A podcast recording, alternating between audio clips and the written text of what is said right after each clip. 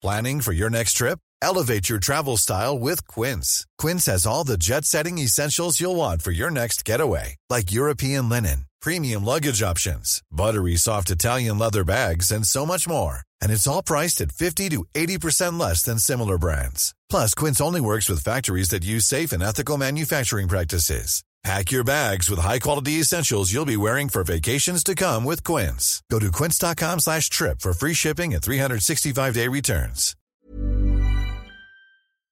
Non, mais je sais pas, je vois pas l'image en fait.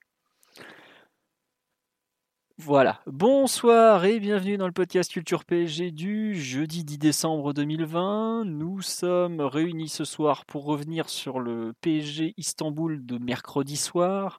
Alors, comme je l'ai mis sur le site, ça a été un match très particulier qui restera historique de par ce qui s'est passé mardi soir notamment. Mais euh, nous allons nous concentrer, nous, sur la partie vraiment euh, jeu, terrain, euh, plus, je n'ose pas dire football parce que ce qui s'est passé mardi c'était aussi du football malheureusement, mais étant donné que les joueurs ont fait ce qui était à faire selon nous, on ne reviendra pas sur cette partie. Je préfère le dire tout de suite pour ceux qui s'attendaient à un débat de presque de société. On va se concentrer plutôt sur les 13 plus 77 minutes de jeu qui ont été répartis sur mardi et surtout mercredi, puisqu'on va, je pense, plus parler de mercredi que de mardi. Et nous sommes quatre pour revenir sur ce match contre Istanbul Başakşehir. Nous avons plus ou moins l'équipe habituelle, donc bonsoir Mathieu. Salut à tous. Voilà, nous avons l'enfant terrible qui est là. Bonsoir Simon. Salut, bonsoir à tous. Et voilà, et nous avons Titi qui est là aussi. Bonsoir Tigno. Salut, bonsoir à tous. Et voilà, et donc pour ceux qui veulent savoir où est Omar, Omar n'avait pas eu le temps de voir le match en entier. Il est donc préservé pour la Coupe d'Europe et il reviendra dès lundi pour le très gros podcast PSG Lyon plus tirage au sort Ligue des Champions. Voilà. Euh, bonsoir à tous sur live. Je vois qu'il y a déjà quelques noms que je connais bien qui sont là. Simon qui m'en dit des likes, donc c'est dire si tout est normal.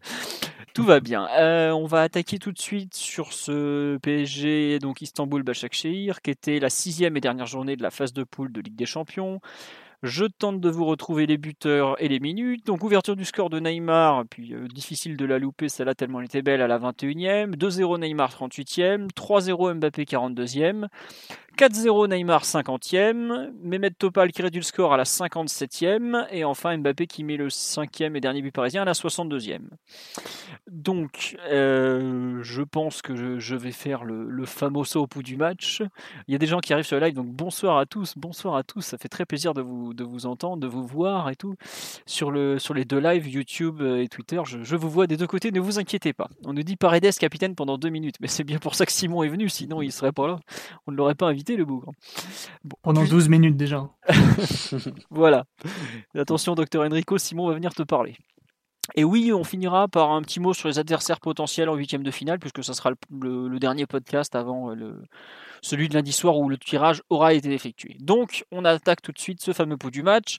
Bon, une rencontre qui est forcément particulière, comme je l'ai dit en introduction, puisque euh, c'est rare qu'un match de football dure pratiquement 24 heures, déjà, même s'il y a eu 22h30 d'arrêt au milieu. Euh, donc la rencontre, globalement, on avait vu dès mardi soir que ça allait être quand même un match un peu de, Ligue des Champions. Les Turcs étaient euh, vraiment, euh, ils étaient bien rentrés dans la partie. Il y a cet arrêt de jeu ensuite, donc de 23, 22, je sais même plus combien d'heures. Bref, ça reprend et on voit même dès la reprise qu'ils sont pas si loin d'ouvrir le score. Ils ont deux belles occasions. Et malheureusement pour eux, ou heureusement pour le PSG, on va plutôt dire heureusement pour le PSG, parce qu'on est quand même plutôt un podcast parisien que pro Başakşehir. Je pense que la première occasion a sifflé pratiquement la fin du match. Après, ça déroule. Déjà, le PSG avait la, la mainmise totale sur la rencontre. Le deuxième but met Paris à l'abri, et c'est pas forcément un hasard. C'est juste après le deuxième, il y a le troisième.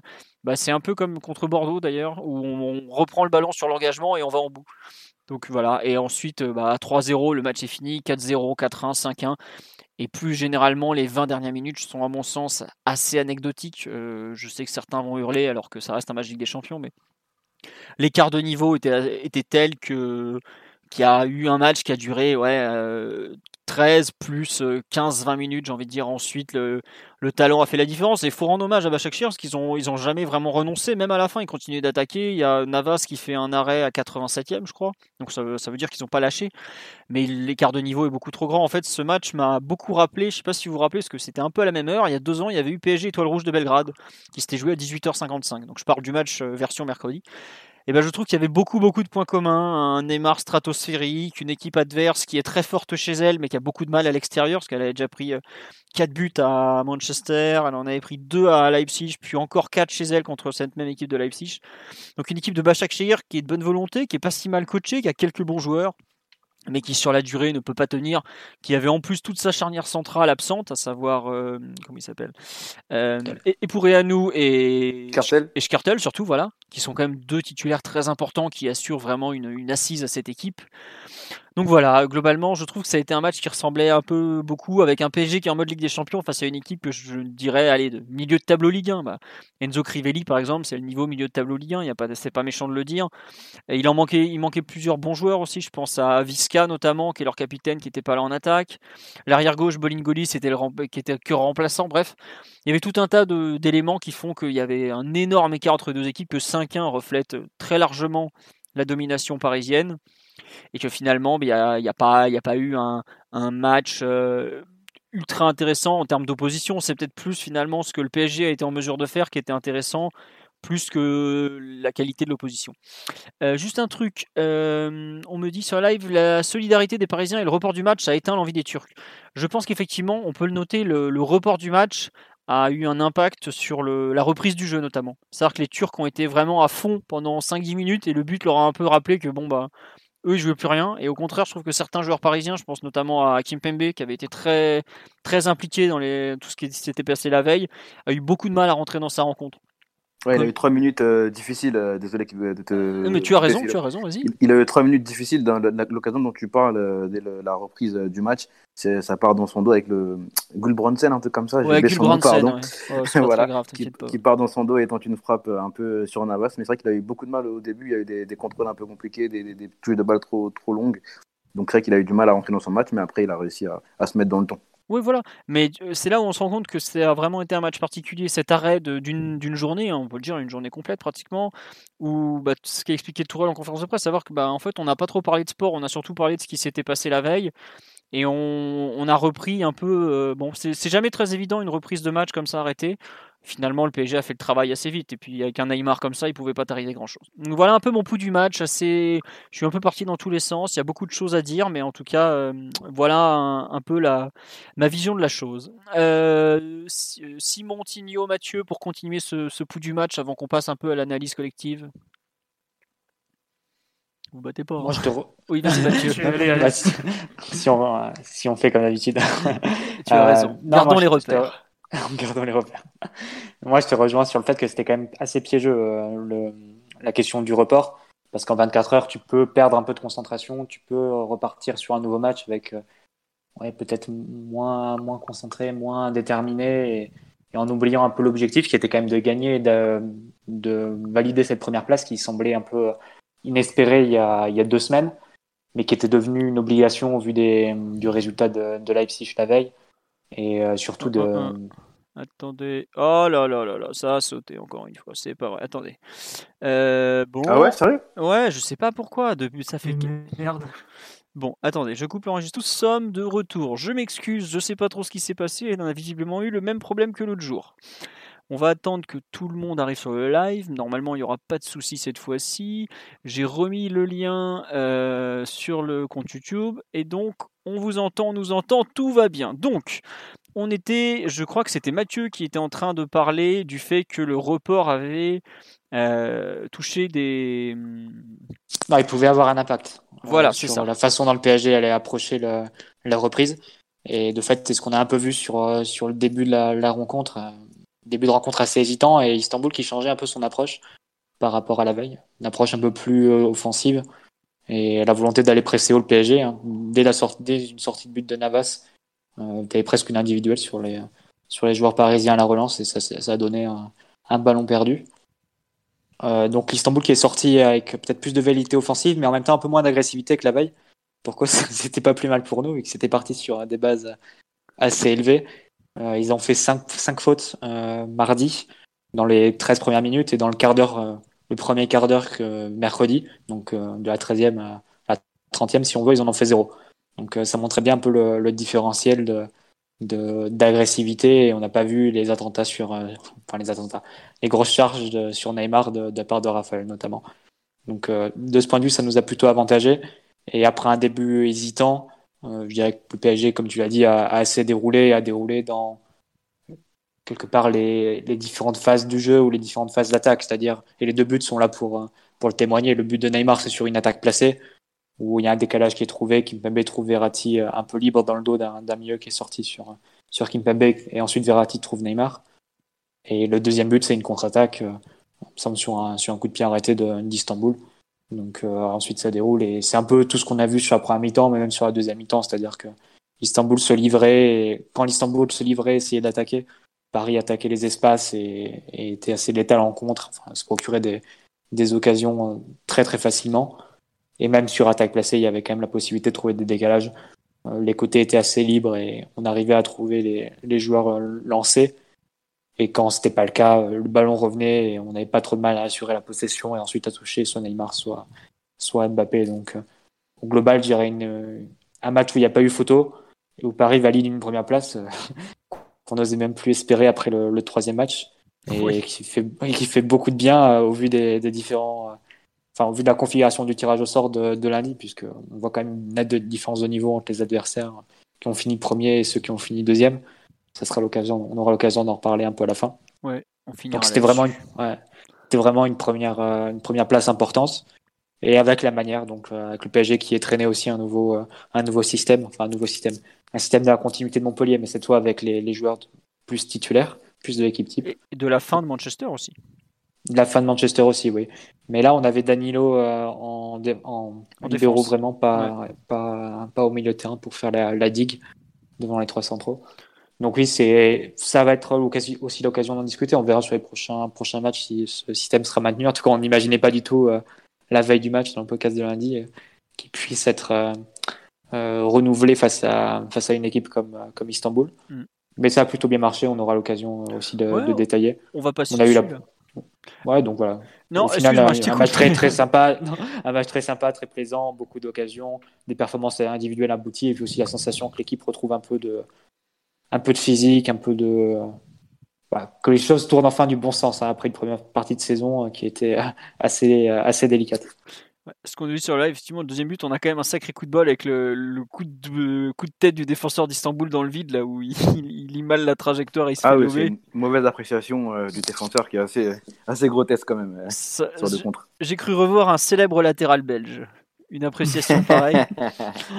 et ouais, sauf que le latéral belge, il n'était pas remplaçant euh, normalement. oui, c'est vrai. Euh, et on me demande sur le live, est-ce que vous avez Discord? Oui, nous passons par Discord pour avoir ce salon vocal entre nous euh, pour organiser le podcast. Mais c'est pas le Discord le problème, ça a été OBS Studio si vous voulez tout savoir. autre remarque qu'on fait sur le live, Neymar de retour de blessure, 3-4 matchs pour se mettre en route et puis un match déclic et après hop c'est parti. Il y a, effectivement il y a un peu de ça.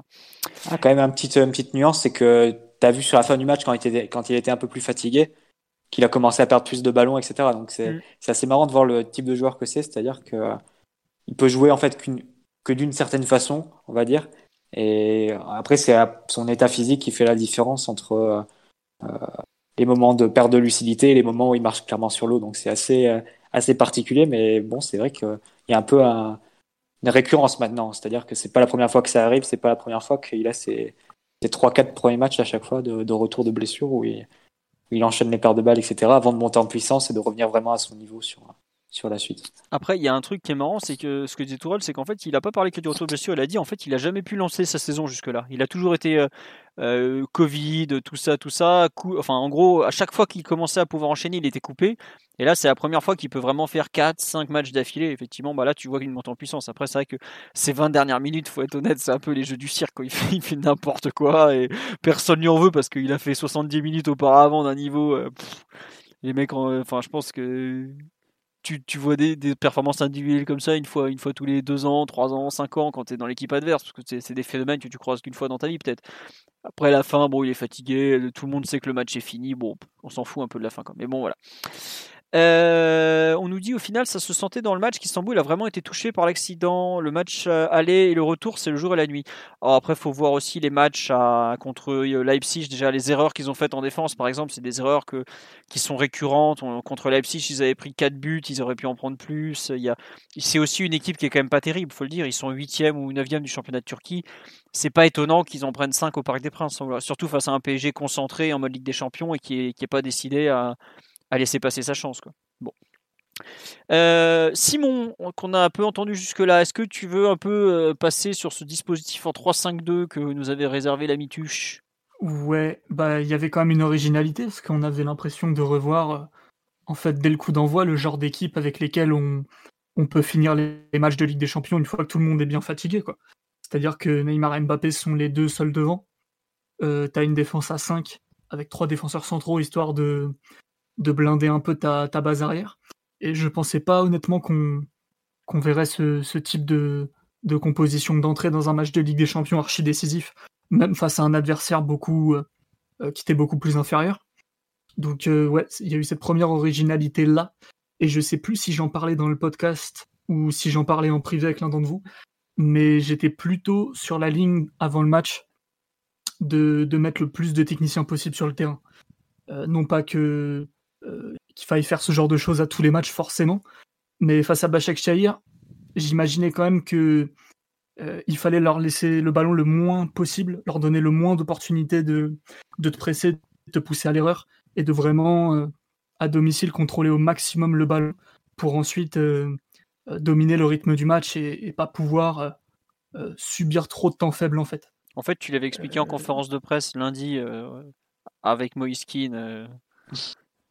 C'est exactement ce qu'avait dit Tourelle, euh, Simon, en fait, en gros. De ne pas leur laisser la balle, les mettre dans leur camp, euh, les empêcher de jouer des contres le plus possible. Euh, gros contre-pressing, justement, pour, pour tuer dans l'œuf toute, toute leur velléité, en gros. Bah, ça, c'est la théorie, mais il y avait quand même l'histoire des cartons qui pouvaient faire douter de, notamment mettre Verratti et Paredes ensemble au milieu de terrain. Donc ça, c'était comme une interrogation où tu te disais, bon, il y en a forcément un des deux qui pourrait sauter, sûrement, sûrement Paredes d'ailleurs, vu que Verratti était euh, pressenti pour être le, leader du milieu de terrain, qui laissait forcément la place à Herrera ou, ou Gay. Bon, il n'en a rien été puisque tous les techniciens ont été sur le terrain. Tu as eu Florenzi en latéral, tu as eu Rafinha en relayeur euh, droit, Verratti en relayeur gauche et, Paredes devant la, devant la défense avec Danilo du coup dans un rôle de libéraux qui le, qui le préserve un peu de, la densité et de la pression adverse avec le ballon. Donc euh, c'est vraiment ce type de rencontre qu'on a mené. Là je vois en première mi-temps on a 71% de possession, 94% de passes réussies. On produit 10 tirs, on n'en concède que 3, même s'il y a une grosse occasion, euh, notamment après l'erreur de Kimpembe euh, dès la reprise du match euh, à la 14e, je crois. Donc, ouais, ça a été plutôt objectif atteint, mission réussie. Et, il faut quand même souligner le fait qu'on pouvait peut-être peut-être craindre un manque de, fixation de la défense, d'occupation de la surface. Euh, je ne sais pas si l'enjeu compétitif un peu relatif du côté d'Istanbul ou, le fait aussi qu'ils aient une équipe quand même diminuée, même si c'est pas forcément des foudres de guerre au niveau européen à la base. Euh, on a évité cet écueil en fait parce qu'on a toujours trouvé de la profondeur assez facilement en fait. Euh, les joueurs ont été généreux, Neymar a fait beaucoup de courses verticales, Rafinha aussi peut-être un peu moins que, que l'entame de match de mardi, mais toujours est-il que le fait de, de savoir qu'il allait jouer que 35 minutes, il a quand même beaucoup donné. Euh, évidemment, Florenzi, Baker et, Mbappé, naturellement, qui, pour le coup, a vraiment été utilisé dans un rôle de, profondeur et de largeur plutôt que comme un espèce de deuxième attaquant qui va vraiment tourner autour de Neymar et, donner des, soutiens entre les lignes, même s'il a été capable de, le faire aussi par moment. Donc euh, ça a été vraiment ça l'antidote en fait euh, au fait de se dire bah on, est capable d'agglutiner beaucoup de joueurs autour du ballon, de contrôler la possession, éventuellement aussi contrôler les, transitions avec, euh, avec de la densité, mais comment est-ce qu'on allait pouvoir vraiment créer, des occasions et, créer le danger dans, la surface adverse? Ça a été plutôt par la prise de profondeur que Istanbul a assez mal contrôlé, et même la position de la défense en général était peut-être un petit peu toujours 5 à 10 mètres trop, trop haut, vu, le, vu ce qu'il y avait en face. Et en gros, dès que ça partait, ils n'arrivaient jamais à contrôler le coup et à rattraper dans la profondeur. Donc ça a été vraiment le, festival, surtout qu'ensuite, défensivement, on a été assez patient, mine de rien. Autant on contrôlait les transitions assez, assez hautes, mais dès que il y avait une touche pour ressortir, une faute, ou, ou que Istanbul parvenait à transiter, on était plutôt dans un bloc assez bas, avec euh, la défense qui, qui, colle un peu la surface, les milieux très bas aussi, très, très en couverture, ce qui a donné aussi des transitions à jouer. Donc c'est vraiment ces deux aspects de la verticalité qui ont fait que tu as pu créer cette montagne d'occasions et que tu t'es vraiment euh, facilité le match et que Istanbul n'a pas pu t'opposer grand chose en face en fait. Quand tu avais la balle en tout cas. Juste pour appuyer ce que tu dis, euh, Simon, euh, je crois que après la, le, début de match assez, je vais pas dire compliqué, mais un peu, un peu, un peu, un peu en deçà. La première occasion, ouais, voilà, la première occasion qu'on a, c'est à la 17e, Florenzi qui trouve Mbappé en profondeur et il a cette occasion, il la met euh, au-dessus, je crois, après un, contrôle assez, mm. assez intéressant. Donc juste, juste pour, euh, pour appuyer ce que tu dis, c'est vrai qu'on a, on a, on a pas mal cherché la profondeur. Je trouve que Mbappé a été vraiment utilisé dans, dans, dans ce registre euh, où il a il attaqué la profondeur et trouvé dans, dans, les espaces, etc. C'était intéressant. Je l'ai même trouvé, j'allais dire, patient lui-même parce qu'il a il n'est pas beaucoup revenu toucher le ballon. Il l'a il l'a fait parfois parce que c'est dans sa nature, bien sûr, il aime bien toucher le ballon et être assez omniprésent. Mais par moments, je l'ai trouvé patient. Il attendait un peu le ballon plus haut et essayait de faire des appels, etc. Donc voilà, c'est juste pour un peu euh, appuyer ce que tu disais, Simon. Ouais, mais il y a plusieurs exemples. Il y a même la passe de Paredes, rappelez, euh, oui, vous cette action où il est juste un petit peu hors jeu. Ouais, voilà, c'est ça. Non, ouais. Il y aurait eu penalty s'il oui, oui, je vois ce que tu... Euh, Moi, je vois de quoi tu parles, Mathieu. Là. Ouais, je vois Mathieu. Il, est, la passe, après, il élimine le gardien et il y allait avoir penalty s'il si, si pas jeu. Ok, non. Voilà. Non, si tu l'expliques comme ça, ouais. Mais c'était euh, c'était justement cette passe de Paredes. C'est Neymar qui vient un peu vers le ballon. Il amène avec lui le défenseur central. Et Mbappé, il en profite pour faire l'appel dans le dos et dans l'espace euh, entre, les, entre les deux centraux. Il y a eu aussi parfois Baker qui, a été, qui partait un peu à la limite du hors-jeu. Je crois qu'il y a une situation comme ça au tout début du match. Euh, pareil, il y, a, il y a la possibilité d'attaquer à la profondeur. Euh, mais oui, Istanbul t'a donné pas mal de facilité et je pense aussi, comme Simon, que le fait d'aligner des profils très techniques au milieu de terrain, ça t'a permis quelques écueils que sur le papier tu, tu aurais pu rencontrer. C'est-à-dire que bon, t'affrontais quand même une équipe avec un seul avant-centre et face à des équipes à un seul avant-centre, tu peux dire à quoi ça sert d'avoir trois défenseurs centraux. Mmh. Euh, as trois. Derrière, tu as un 3 contre 1 à la relance qui est pas forcément ultra nécessaire. Surtout que tu rajoutes en plus Paredes qui a tendance à, parfois à redescendre. Et tu l'avais vu sur le match de mardi, il y a une séquence à la quatrième minute où Paredes vient se coller à, vient entre Danilo et Kimpembe. Ça te fait une ligne de 4 face à un seul attaquant, mm. mais ça peut, ça déséquilibre un peu la structure. Et donc tu te dis oui, pourquoi tu veux garder autant de, de, joueurs derrière le ballon face à une équipe euh, qui a un seul avant-centre? Et donc du coup les autres, si tu as un 3 contre 1 derrière, tu as un 7 contre 9 sur le reste du terrain. Et donc, tu as besoin d'une certaine infériorité numérique qui est le maximum de qualité technique pour te sortir de, de situations dans la densité où tu n'as pas beaucoup d'espace. Et c'est ce qui s'est passé un peu. C'est-à-dire que Rafinha, Verratti, Paredes, il y a eu des, des, situations ou des séquences où le ballon circulait très rapidement à une, deux touches. Parfois aussi quand Neymar s'en mêlait. Ensuite, il y avait la possibilité, une fois que c'était fixé dans l'axe, de rejouer sur le côté où là, tu trouvais le latéral un peu un peu démarqué et un peu libre, même s'il n'y avait pas forcément la volonté de centrer, parce que de toute façon ça servait un peu à rien de centrer vu les joueurs qu'on avait euh, sur le terrain. Ça forçait quand même l'adversaire à coulisser, puis ensuite le ballon revenait dans l'axe, là il y avait un nouveau décalage qui se crée, et c'est un peu comme ça que, se joue le, but, le premier but. C'est le ballon vient du côté, ensuite arrive à Kimpembe, et là il y a un doute de, l'adversaire, est-ce qu'il doit sortir sur Kimpembe ou pas? Il sort sur Kimpembe, mais il laisse l'espace dans le dos libre. C'est là qu'est trouvé Verratti. Et ensuite, euh, Neymar est trouvé bah, dans la zone où il est. Euh, dans l'idéal, il faudrait toujours le trouver. Toujours le trouver là, exactement. Qui est quasiment hors jeu passif au début de, au moment où le ballon coulisse en fait. Ouais, il fait un appel, euh, il surprend un peu le défenseur. C'est que je sais pas s'il est hors jeu dans l'absolu, mais en tout cas, il est derrière l'ami Ponk. Le, et après, il réapparaît d'un coup. Et il réapparaît dans son dos, et là, le mec après, bon, Neymar, il a plus qu'à enchaîner quoi. Bah, après. le, pauvre Ponk s'est fait enchaîner, oui, tu peux le dire. Hein. Le pauvre, il joue pas souvent, il est fini dans, dans les best-of de la saison. il se rappellera du Parc des Princes. Ah, le, petit crochet sur un pas, là, enfin, le crochet, le petit petit pont là sur un pas, là, terrible. Hein. Mm. Alors on va dire que c'était vraiment important d'avoir ce surplus de qualité technique au milieu de terrain pour gérer des situations où tu allais quand même trouver un peu de densité. Euh, ça, ça peut être un, écueil qu'on peut retrouver en face à des équipes. Euh, qui défendent peut-être mieux qu'Istanbul, qui défendent peut-être plus bas, où là tu peux dire euh, que ce serait peut-être plus nécessaire d'avoir un neuf pour fixer la défense et libérer un peu plus euh, Neymar et Mbappé. Euh, et ça peut être aussi un danger pour reproduire ce schéma s'il te manque un des trois joueurs au milieu de terrain. Si tu dois mettre un Idrissa Gueye ou un Ander par exemple, là, tu te dis que ça peut pénaliser un peu la circulation et la rendre plus stérile, moins rapide, et donc plus prévisible pour une défense qui, euh, qui a l'avantage du nombre. Donc euh, voilà, c'est un peu les, les aspects qu'il faudrait surveiller dans, si jamais ce schéma était, était reconduit. Mais sur un cas comme hier, avec une, équipe assez euh, permissive et énormément de technique et de qualité technique au milieu de terrain, ben, tu fais les noms Paredes, Verratti, Rafinha, Mbappé, Neymar. On parle beaucoup de l'effectif, on se plaint beaucoup de l'effectif, mais il y a quand même très peu d'équipes en, en, Europe qui peuvent aligner une telle qualité technique. Et, euh, tu rajoutes en plus Di Maria qui rentre à la pause. C'est quand même du, le plus haut niveau possible d'un point de vue technique.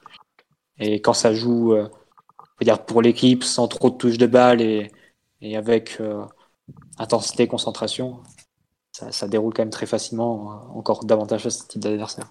Il y, a des, y, belles, y a des belles séquences hier au milieu de terrain, des, des, des dédoublements de passes entre Paredes, Rafinha, Verratti. Verratti qui a trouvé pas mal de fois Neymar euh, mm. très haut, très, enfin très haut, dans, dans, dans, des zones vraiment où il peut être euh, super dangereux. Euh, je crois que le, le deuxième but, euh, où on récupère le ballon, c'est il y, y, a un petit, euh, un petit dédoublement de passe entre Paredes, Verratti, Rafinha et après entre Neymar, je crois. Mais en tout cas, il y a des choses vraiment intéressantes au milieu de terrain. Je sais pas si ça va être reproduit souvent, mais ça m'a beaucoup plu. Quoi ce qu'on nous demande un peu sur live, est-ce qu'on pense ça reproductible face ah bah. à une équipe de, de, meilleur calibre? Moi, j'avoue que je, je, partage pas totalement votre enthousiasme pour le, le, système de jeu. Je sais pas, je trouvais que. Pas un enthousiasme, c'est surtout le match d'hier, en fait, Philo. Oui, oui. Euh, après, il faudrait le revoir face à d'autres adversaires. Moi, personnellement, Danilo plus Paredes. Je comprends l'idée de Tourelle parce qu'il veut sans doute garder Danilo pour les euh, pour tout ce qui est coup de pied arrêté, densité, taille, etc. Euh, après, Danilo plus Paredes, ça peut, ça peut quand même faire un peu doublon hein, sur certaines phases. Mais donc, il faudra, faudra surveiller un peu ça. Mais euh, quand tu as une équipe qui te laisse, qui t'ouvre des portes comme hier, ça. avec Istanbul, et quand tu as aussi euh, énormément de qualité technique sur le terrain, en mesure de dérouler. Et juste un, une petite stat pour illustrer ce que, ce que tu disais, Titi. Verratti fait euh, 95 passes, un truc comme ça, sur le match euh, d'hier. Il y en a 25% pour Paredes et 25% pour Neymar. Ouais, voilà. C'est vraiment les deux pourvoyeurs, c'est euh, enfin les deux. Euh, les deux partenaires plutôt. particuliers. Ouais. Ouais. Ah, ça joue au foot là. Ça, ça, se comprend très bien, ouais. ça c'est sûr. L'autre qui, qui, croit qu'on va pas l'écouter en train de dire du bien de, de, de du capitaine. De Verratti bah, attends.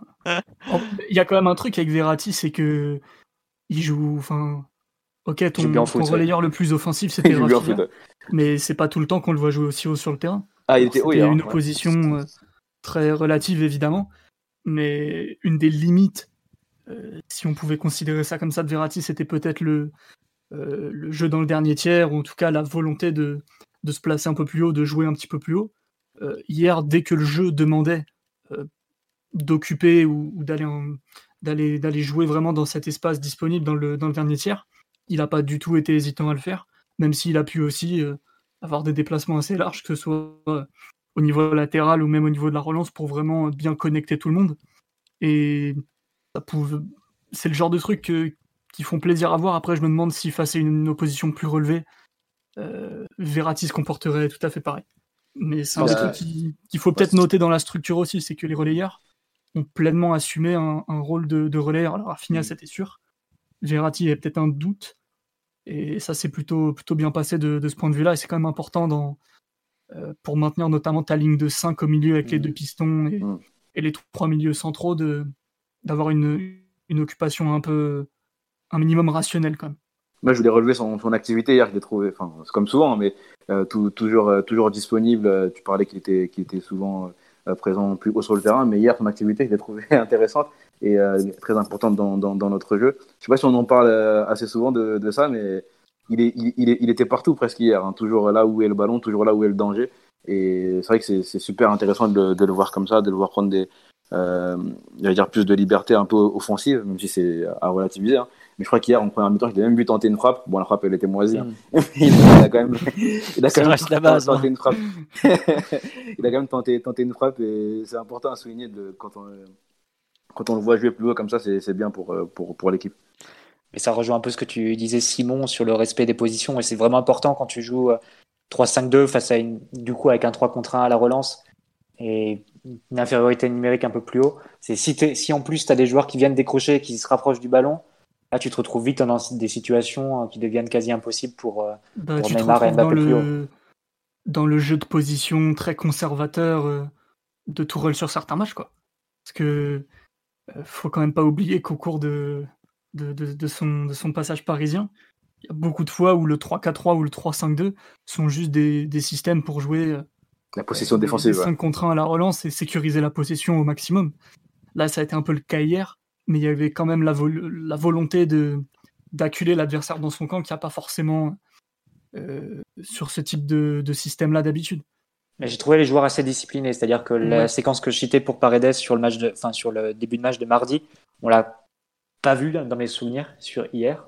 C'est-à-dire que ça n'a pas été refait, le fait que Paredes vienne un peu marcher sur Danilo ou se mettre entre Danilo et Kimpembe pour euh, aucune raison particulière. Et Verratti est pas trop redescendu non plus. il y a des séquences, notamment où il y a même des séquences très belles où Kimpembe a le ballon et il a la possibilité de faire une passe entre les lignes pour euh, Verratti. Mais Verratti embarque un adversaire, ça ouvre la ligne de passe pour Neymar et c'est Neymar qui est directement touché. Et euh, ça, ça, donne vraiment beaucoup de rythme au jeu d'avoir des, des, joueurs comme ça qui restent un peu, euh, un peu à leur position, en tout cas qui respectent le schéma. Parce que si tu commences à avoir des joueurs qui, qui font un peu comme ils, comme ils le sentent ou qui suivent leur instinct naturel, ça peut, ça peut te mettre en difficulté. Et ça... Mais après, ça peut, c'est peut-être aussi lié à ce que de, demander le magière, où tu, dois, tu dois te créer des occasions, tu dois marquer des buts, etc. Donc tu dis oui, il vaut mieux utiliser la qualité de Verratti peut-être un peu plus haut parce que lui il va te faire les décalages, il va être capable de trouver Neymar et de, et de servir de relais technique avec lui. Mais peut-être face à des adversaires plus relevés, tu auras peut-être plus besoin de Verratti à la relance. Euh, face à un adversaire qui te presse pas trop, bon, tu peux utiliser Verratti plus haut, mais quand tu as un adversaire qui va venir te presser, qui va venir te, venir te chercher dans ton camp, à ce moment-là, Verratti, comme ça reste ton, ton meilleur joueur et de loin sous pression, c'est peut-être mieux de l'utiliser beaucoup plus bas et, de l'avoir en, première, en première passe. Après, je ne sais pas si Philo, toi, avais, tu disais que tu avais d'autres doutes sur le schéma en, particulier, notamment le, choix des hommes sur, sur un match comme hier? Ouais, moi je trouve que. Enfin, c'est bien qu'on ait pu un peu attaquer la profondeur, mais par exemple, nos deux latéraux, comme tu dis, ouais, ils sont sur les côtés, c'est cool, mais au bout d'un moment, ils vont centrer pour. Ah, ils n'ont pas centré, ouais, c'est clair. Voilà, en fait, c'est ça qui me saoule. En fait, je, trouve frustrant ce schéma, parce que euh, tu as euh, d'un côté d'une. Euh, une excellente possession de balle où bah forcément tu as tellement de joueurs au milieu heureusement que tu as une possession de balle et on a les capacités techniques pour bien faire vivre le ballon mais ce genre de système où bon déjà tu demandes quand même beaucoup à tes deux latéraux mais ça Baker ne pose pas de problème je trouve que Florendi a vraiment fait un bon match notamment ses insertions euh, vers le cœur du jeu là je les trouve euh, il est il est redoutable quand il fait ça mais euh, malgré tout bah, c'est pas compliqué le centre le plus dangereux c'est Florendi pour Baker par exemple euh, rien que ça, je trouve que c'est un peu bizarre. Le centre de Marquinhos en mi-temps aussi. Euh, le centre de... Attends, lequel Parce que je... Il se retrouve un peu en position avancée et il centre pour peut-être Neymar dans la surface. Oui, oui, t'as raison. mais mais je te rejoins dans l'idée, c'est peut-être que les latéraux sur un match comme hier, ils sont là plus pour fixer en fait. Ouais, c'est ça. Là pour étirer la, défense et étirer, les espaces dans l'axe. Après, euh, mm. moi je suis, je pensais honnêtement que comment il s'appelle, euh, euh comment il pardon, pas, pas il, il pluriel, euh, comment il s'appelle, voilà, jouerait beaucoup plus bas. Et c'est pour ça que j'ai toujours des doutes sur ce genre de, de, de, schéma tactique où tu joues sans vraie pointe. Enfin si, mais Mbappé, on sait que c'est une pointe qui n'aime pas jouer au but. Par exemple, là, on a très très bien reçu. Euh, on a très bien utilisé. On a eu beaucoup de contres. Ouais, on a eu des contres. À mm. partir du moment où tu as de l'espace, tu sais que c'est une arme fatale. Mais quand tu arrives à le mettre dans une situation où il est dos au jeu, justement, euh, je trouve qu'il est, vite en difficulté, il décroche. Et je craignais justement un match où ils allaient se mettre euh, en gros à 10 entre les 20 et les 40 mètres, où on allait récupérer le ballon, mais on n'allait jamais vraiment pouvoir aller dans leur surface et tout ça. C'est pour ça que ce genre de système, j'aime beaucoup l'idée de mettre les trois, les trois milieux ensemble mais si tu mets ces trois milieux-là ensemble, ça veut dire que tu n'as devant que deux joueurs, à moins d'en enlever un derrière. Et je suis pas forcément. Euh, disons que je trouve ça dommage quand tu as euh, Keane et Icardi dans l'effectif de n'utiliser aucune pointe. Alors Icardi est blessé, Keane a pas mal joué dernièrement, mais disons que je, je, préfère toujours les, les attaques où tu as quelque part un référent devant qui permet vraiment d'attaquer la, bah, la surface, quoi, tout simplement. Et c'est en ça que je suis un peu je suis pas ultra emballé. Ça et le, niveau de l'adversaire, qui pour moi, euh, déjà tactiquement, c'était pas, pas bon dans son approche. Et qui en plus le niveau général moyen de l'effectif et surtout avec quelques joueurs en moins parce qu'ils ont quand même ils ont quand même joué avec quatre titulaires importants en moins donc c'est pas c'est pas rien était à mon sens un peu trop bas pour pour être pour être viable. Enfin par exemple moi ce qui m'a choqué c'est quand j'entends après la rencontre un journaliste bah, je crois que c'est le très bon Adrien Vicente de l'AFP comme c'est pas contre lui qui dit Thomas est-ce que c'est votre match référence? J'ai hurlé je fais comment on peut parler match référence contre une équipe pareille quoi? Ok c'est cool bon déjà on a pris un but on aurait pu en prendre deux ou trois alors certes dans un match un peu bizarre, mais j'ai vraiment, je vois pas du tout ça comme un match référence. Je vois ça comme une bonne expérimentation. Ouais, je vois ça comme une bonne expérimentation. Bah, totalement d'accord. Bah, ce qui m'inquiète un peu, c'est quand notre entraîneur dit oui peut-être quoi. je suis là, Thomas, revois le, niveau des mecs en face quand on jouait contre Enzo Crivelli. Enfin... tu sais que Tourelle, je pense pas qu'il est pas, il est pas parti pour un pour mettre un schéma type sur l'ensemble de la saison. C'est sûr. Il va changer à chaque fois donc. Voilà. Après, on nous dit, parce que sur on nous dit, l'avenir est au centre à ras de terre, monsieur. Mais je suis pour le centre à ras de terre. Mais est-ce que vous trouvez mais que, dans le centre à Mbappé, des mecs dans la surface hein. Voilà. Est-ce que oui, grave, c'est ça. et puis, est-ce que Mbappé et Neymar sont des joueurs particulièrement doués pour couper des trajectoires? C'est des joueurs doués techniquement, ça c'est vrai, mais est-ce qu'ils ils ont le sens de la trajectoire, du comment couper dans la surface euh, Je crois pas. Euh, c'est pas, enfin, on a dans l'effectif des joueurs qui s'appellent euh, Icardi notamment, Cavani autrefois, qui eux pour le coup étaient des vrais spécialistes pour savoir quand couper une trajectoire, comment la couper, à quel endroit, comment se déplacer. Donc bon, euh, voilà un peu pourquoi je reste un peu perdu. Et sur live, effectivement. je suis d'accord avec toi dans l'idéal. Attends, juste, euh, Simon, laisse-moi finir une seconde. Déjà, je suis chez moi, donc t'attends. non, plus sérieusement, on nous dit, on a rencontré beaucoup de, on me dit à moi, on a rencontré beaucoup d'équipes faibles cette saison sans avoir pu réaliser ce type de performance. Donc, au-delà de l'adversaire, on réalise une super performance. Je suis totalement d'accord qu'on a fait un bon match, mais j'ai vraiment beaucoup de mal à considérer en fait cette rencontre comme une, euh, un acte fondateur ou une, une rencontre qui permet de, entre guillemets, d'aller de l'avant en fait, qui est un pas en avant en fait, ça me fait exactement penser à ce qu'on avait dit il y a deux ans sur le PG Étoile Rouge. C'est bon, on leur met 6-1 des, des mecs, où j'en avais parlé avec des, journalistes, et ils me font, mais attends, tu les vois pas en, zone mixte, ils ont de la bedaine, certains. C'est pour ça, et on était là, ouais. Le match était acheté en plus. Donc... Euh. en plus, il y avait des soupçons, mais ça, c'est encore autre chose. Mais tu vois, ce que je veux dire, c'est que, en fait, on, j'arrive pas à considérer ce match comme, euh, vu la qualité de l'opposition, comme quelque chose sur lequel tu peux t'appuyer en fait. C'est surtout ça.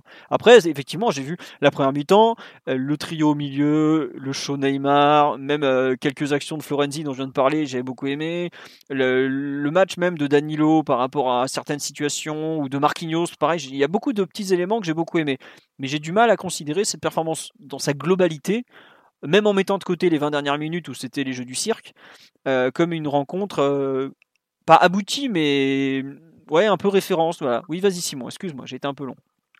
Non, mais euh, en fait, je voulais juste dire que face à un autre type d'adversaire ou un autre type de match à jouer, ça m'étonnerait pas de voir une équipe à peu près pareille. Sauf que, en gros, t'enlèves Danilo et tu, tu mets Moiskin, quoi. Ouais. Mais tu ça révolutionne pas forcément totalement ton animation. Avec ballon, euh, ça peut être un autre joueur qui décroche si t'as vraiment besoin de relancer à 3 Bon, dans, beaucoup de matchs que le PSG joue, t'es pas obligé de relancer à 3 non plus. Euh, défensivement, tu peux passer en, 4-5-1 ou j'en sais rien au lieu de faire un, 5-3-2.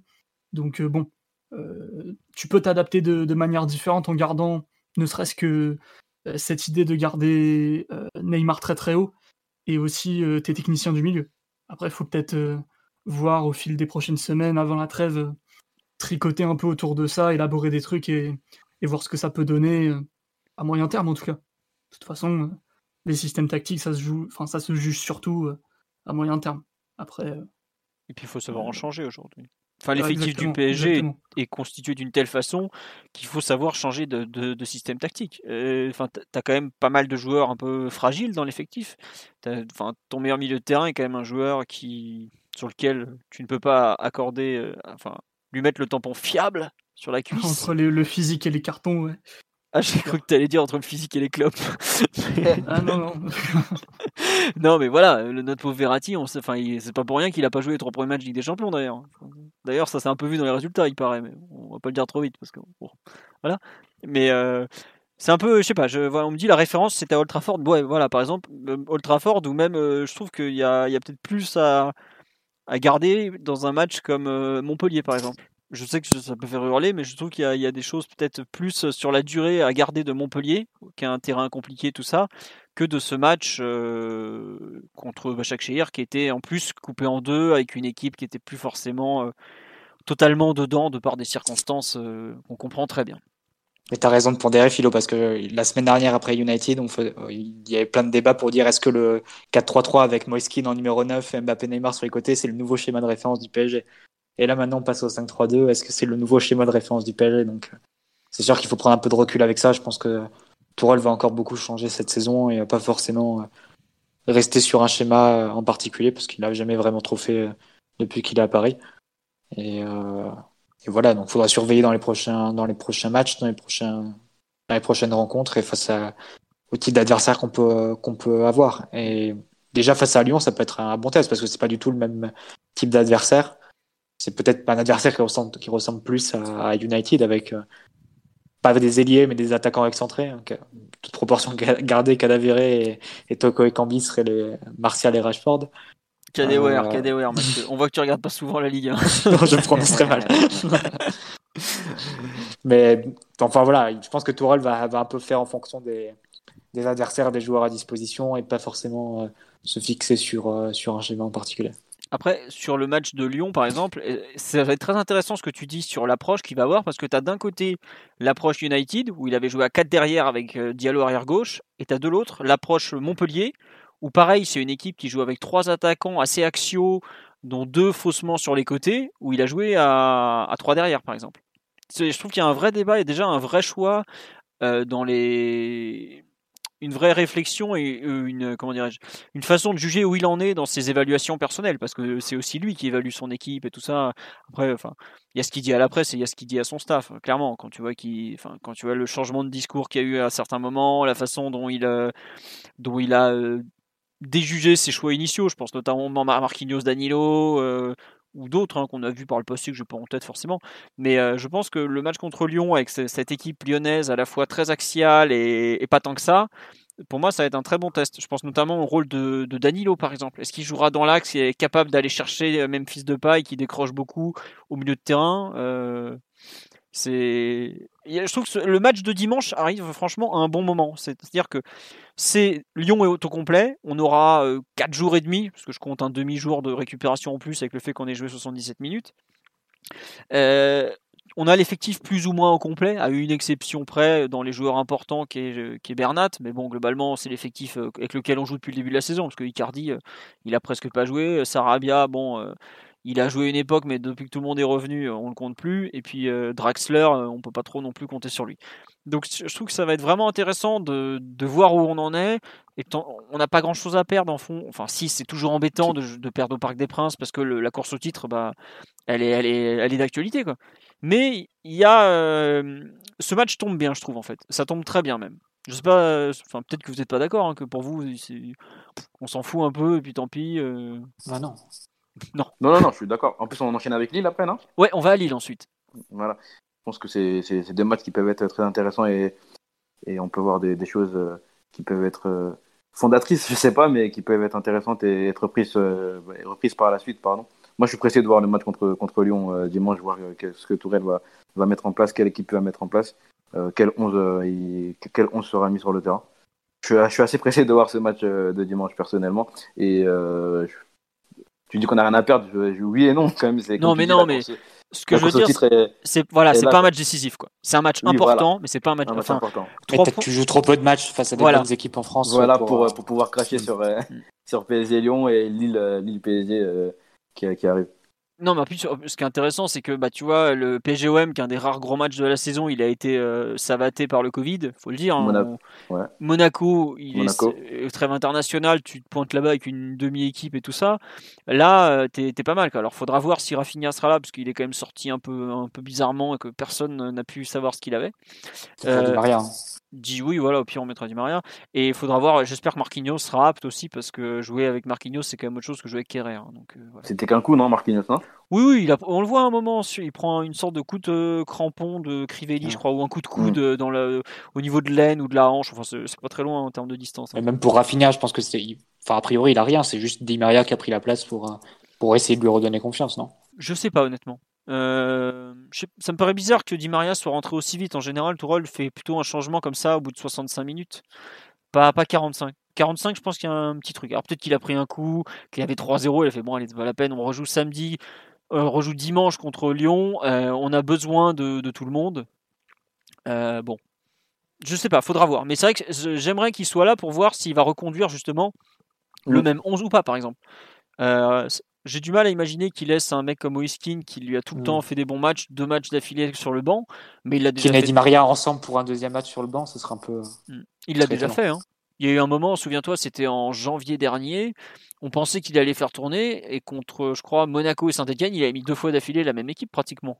Il a dit non, non, je, suis dans une période où j'ai besoin de faire des essais. Bam, deux fois, deux fois le même 11 en trois jours d'écart. Donc bon. Euh, on verra. Euh, on nous dit sur le live, peut-être par précaution sur une gêne, on nous dit j'ai vu une image sur le deuxième but où Neymar avait l'air de s'adresser durement à Rafinha. Euh, bah, faudra savoir pourquoi il s'adresse durement à lui ou s'il y a un problème physique. Bon, on verra. Euh, on nous dit pas suivi un seul match de Lyon cette saison, ça donne quoi? Bah, Ça donne que Rudy le Magnifique avait dit on pourra commencer à parler football quand on aura fini le mercato. Donc ils ont fait un mois de septembre chaotique et depuis que le mercato est fini le 5 octobre, ils ont gagné pratiquement tous leurs matchs. Et ça va globalement de, mieux en mieux, même si les Lyonnais se plaignent beaucoup. Disons que l'équipe est. Ah, ils, ont, ils, ont, de très bons joueurs. Hein, voilà, ils, ont, d'excellents joueurs en termes d'effectifs. Au milieu de terrain. Le deuxième de Ligue 1, il n'y a, pas trop. Oui, largement. Voilà. ça envoie du foot au milieu, il y a beaucoup, beaucoup de techniciens. Euh, ouais, non, il y a de très très bons joueurs au niveau du milieu de terrain. Euh, bah, il y a des mecs comme Cacré ou Guimarães qui se sont retrouvés remplaçants, par exemple, pour vous donner une idée. Même un Paqueta, qui est international brésilien, n'est pas tout le temps titulaire. Donc ça donne un peu une idée de d'où on en est. Mais donc euh, on verra euh, pour ça. Est-ce que vous pensez, non tiens une question, est-ce que vous pensez qu'on est capable de rejouer avec le même duo d'attaque Mbappé-Neymar devant euh, seulement contre Lyon par exemple? Je pense pas perso. Tu penses pourquoi? Je pense quand même que Moiskin a priori il est apte. Il était plutôt en forme, plutôt très utile aussi pour euh, ne serait-ce que tactiquement, comme on l'a expliqué, pour euh, mieux, mieux occuper la, surface, mieux fixer les défenseurs, mieux, mieux donner de la liberté dans des contextes un peu plus difficiles aux, joueurs qui vont tourner autour de lui. Donc euh, non. Je pense vraiment qu'on devrait revoir Moiskin en attaque. Après, comment tu l'accommodes? Est-ce que tu fais un 4-4-2 Est-ce que tu fais un 4-3-3 Est-ce que tu fais même un 3-4-3 J'en sais rien. à voir. Donc ouais, je pense vraiment que quand même face à des oppositions beaucoup plus relevées. On a peu d'exemples de matchs sans pointe où ça s'est bien passé, que ce soit au niveau euh, du résultat comme au niveau de euh, comme au niveau tactique sur le terrain. Donc je pense que Keane devrait faire son retour dans le 11 euh, dimanche soir. Bon. On va s'arrêter là-dessus pour l'aspect collectif. Sur ce PSG Bachakshir, il y a quelque chose sur lequel dont vous voulez parler en termes de, de collectif ou on passe aux individualités? Non perso, c'est bon. Bon, je pense qu'on est d'accord avec toi sur les enseignements qui sont assez limités. Voilà, bon, bah, écoutez, si on est d'accord tous, on va avancer. Euh, non, juste euh, petit mot sur le, le fait qu'on ait quand même fait pas mal tourner. Et puis, un, enfin, pour moi, c'est un choix un peu collectif, mais qui rejoint, qui va faire la transition avec le perf individuel. C'est quand même que Tourelle a fait rentrer Pembele plutôt que Dagba. Hmm. Ce, qui, insinue hmm. qu'il y a quand même eu changement dans la hiérarchie euh, récemment. Quoi. Que les mauvais matchs de Dagba ont quand même été vus, alors que les bons de Pembele ont aussi été euh, soulignés. Donc euh, c'est pour moi, c'est pas rien. Et bon, après, c'est qu'un quart d'heure en fin de rencontre. Hein. On parle pas non plus de la hiérarchie, je pense, est en train de bouger petit à petit au poste d'arrière droit voire de, piston droit, puisqu'on joue quand même de, nouveau de plus en plus, souvent en tout cas avec des défenses à 3, donc avec un piston plus avancé poste d'ailleurs dont on n'a pas parlé, mais qui correspond plutôt mieux à Florenzi que le poste d'arrière droit d'une défense à 4, même si en sélection il joue, il joue à ce poste-là. Voilà. Euh, il y a beaucoup de gens qui disent mais euh, est-ce que Rafinha est sorti sur blessure? En fait, on ne sait pas pourquoi il est sorti. Euh, Tourelle a, répondu à très peu de questions en conférence de presse d'après-match. Il y avait la traduction turque en même temps, donc ça a duré super longtemps pour cinq pauvres questions. Et au micro de Téléfoot de mémoire, il n'en a pas parlé. Au micro d'RMC, il n'en a pas parlé non plus. Donc on ne sait pas pourquoi Rafinha est sorti.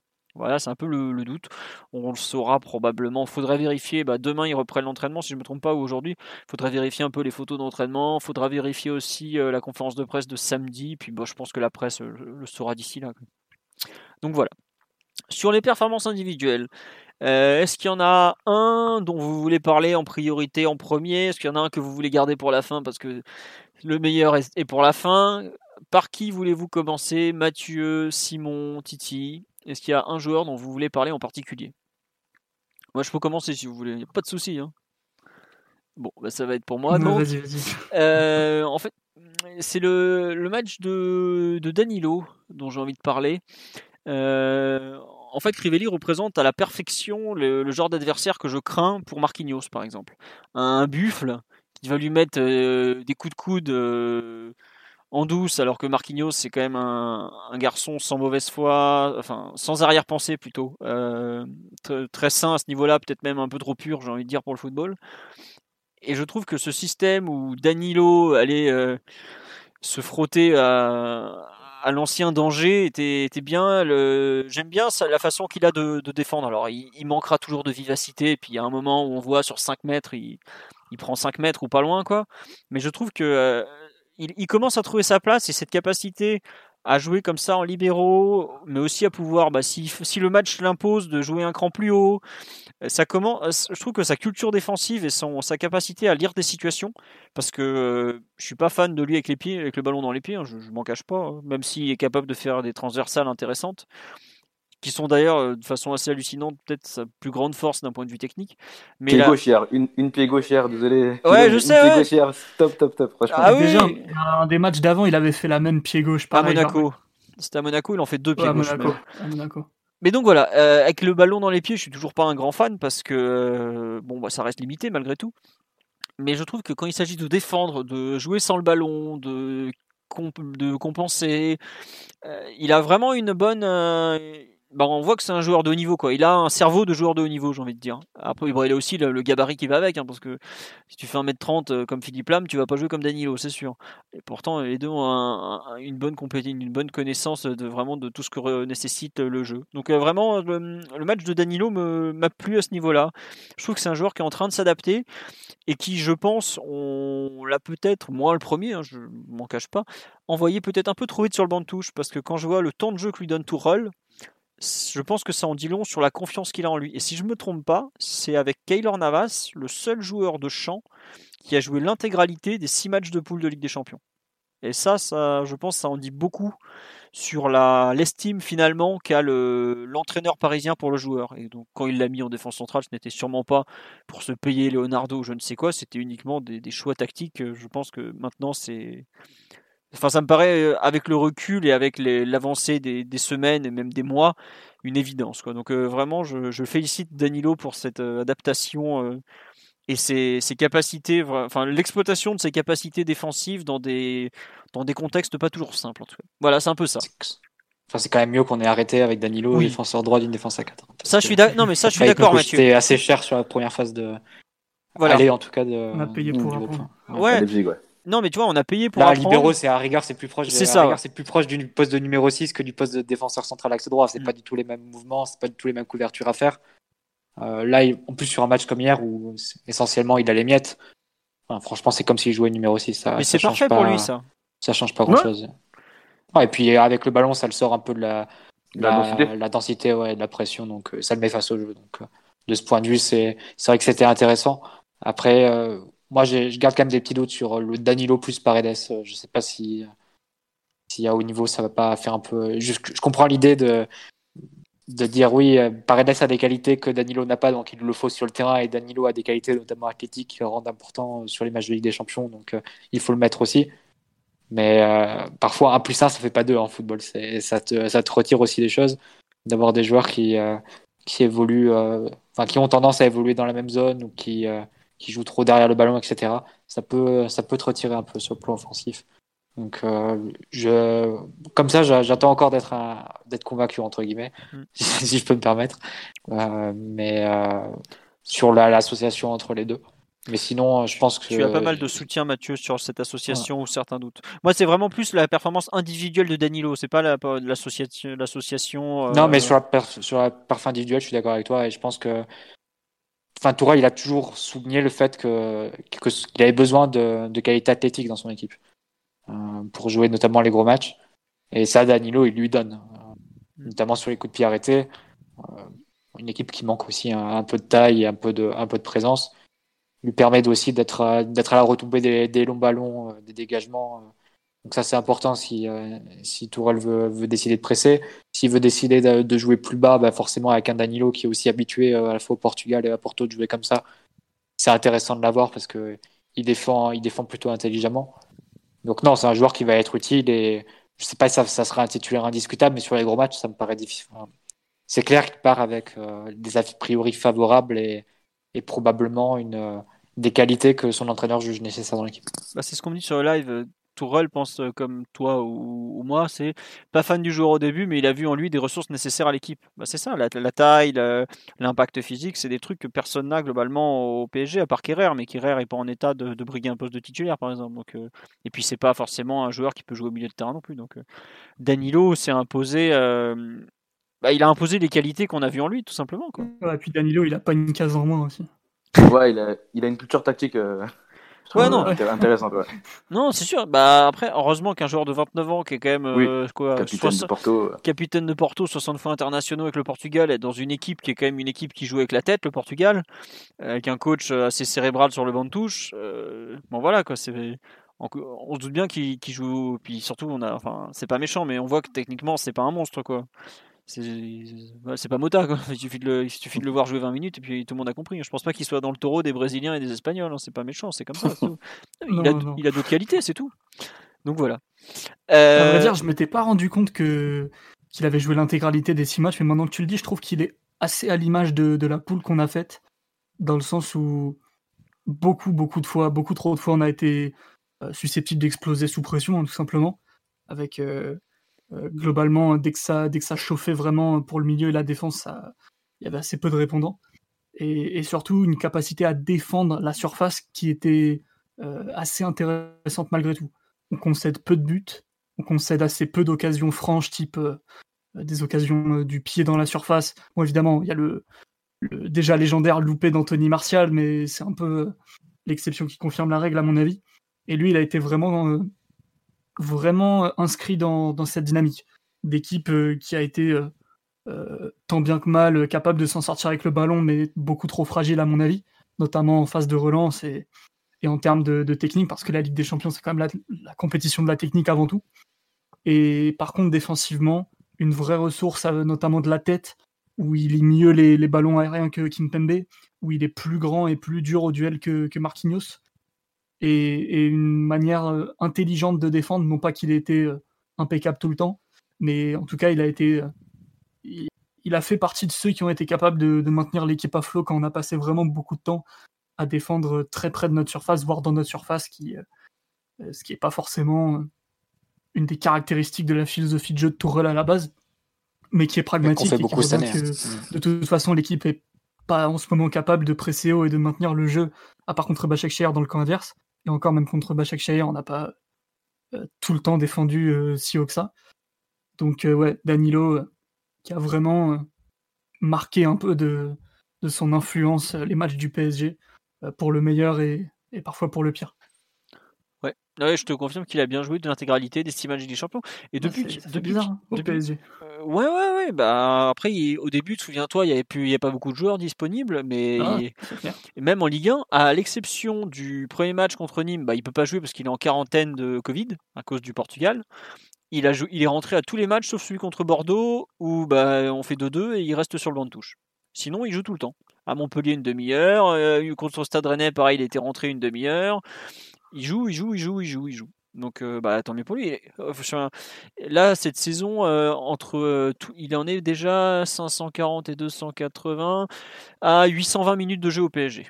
Donc c'est pas mal, hein, sachant qu'il est arrivé le 5 octobre, c'est bien. Ça veut dire qu'il a, il, a déjà trouvé. Enfin lui, on sait qu'il n'est pas dans le 11, mais peut-être pas dans le 11 de façon permanente, mais en tout cas, il est dans les, dans les 13, 14 qui jouent vraiment beaucoup. Quoi. Donc, euh, enfin, c'est bien qu'il qu'il ait su rebondir après des débuts où c'était parfois très, très, très compliqué. Après, comme dit Mathieu, de là à le mettre de défenseur central droit d'une défense à 4, c'est peut-être pas encore, euh, on n'en est pas encore à ce niveau-là. Quoi. Ah non, mais j'espère qu'on n'arrivera pas là. C'est très bien. Il faut, on le planque un petit peu, il faut le dire. Hein. C'est pas, pas méchant, c'est comme ça. C'est pas un joueur qui, euh, qui a des qualités extraordinaires au point d'en faire un, un milieu de terrain type euh, Ligue des Champions qui, pourra répondre vraiment à la pression, ou un défenseur droit d'une défense à 4 capable de, en termes de, de, de, concept défensif, de mouvement, de, tout ce qu'il faut faire, d'aptitude, il est beaucoup, beaucoup trop limité.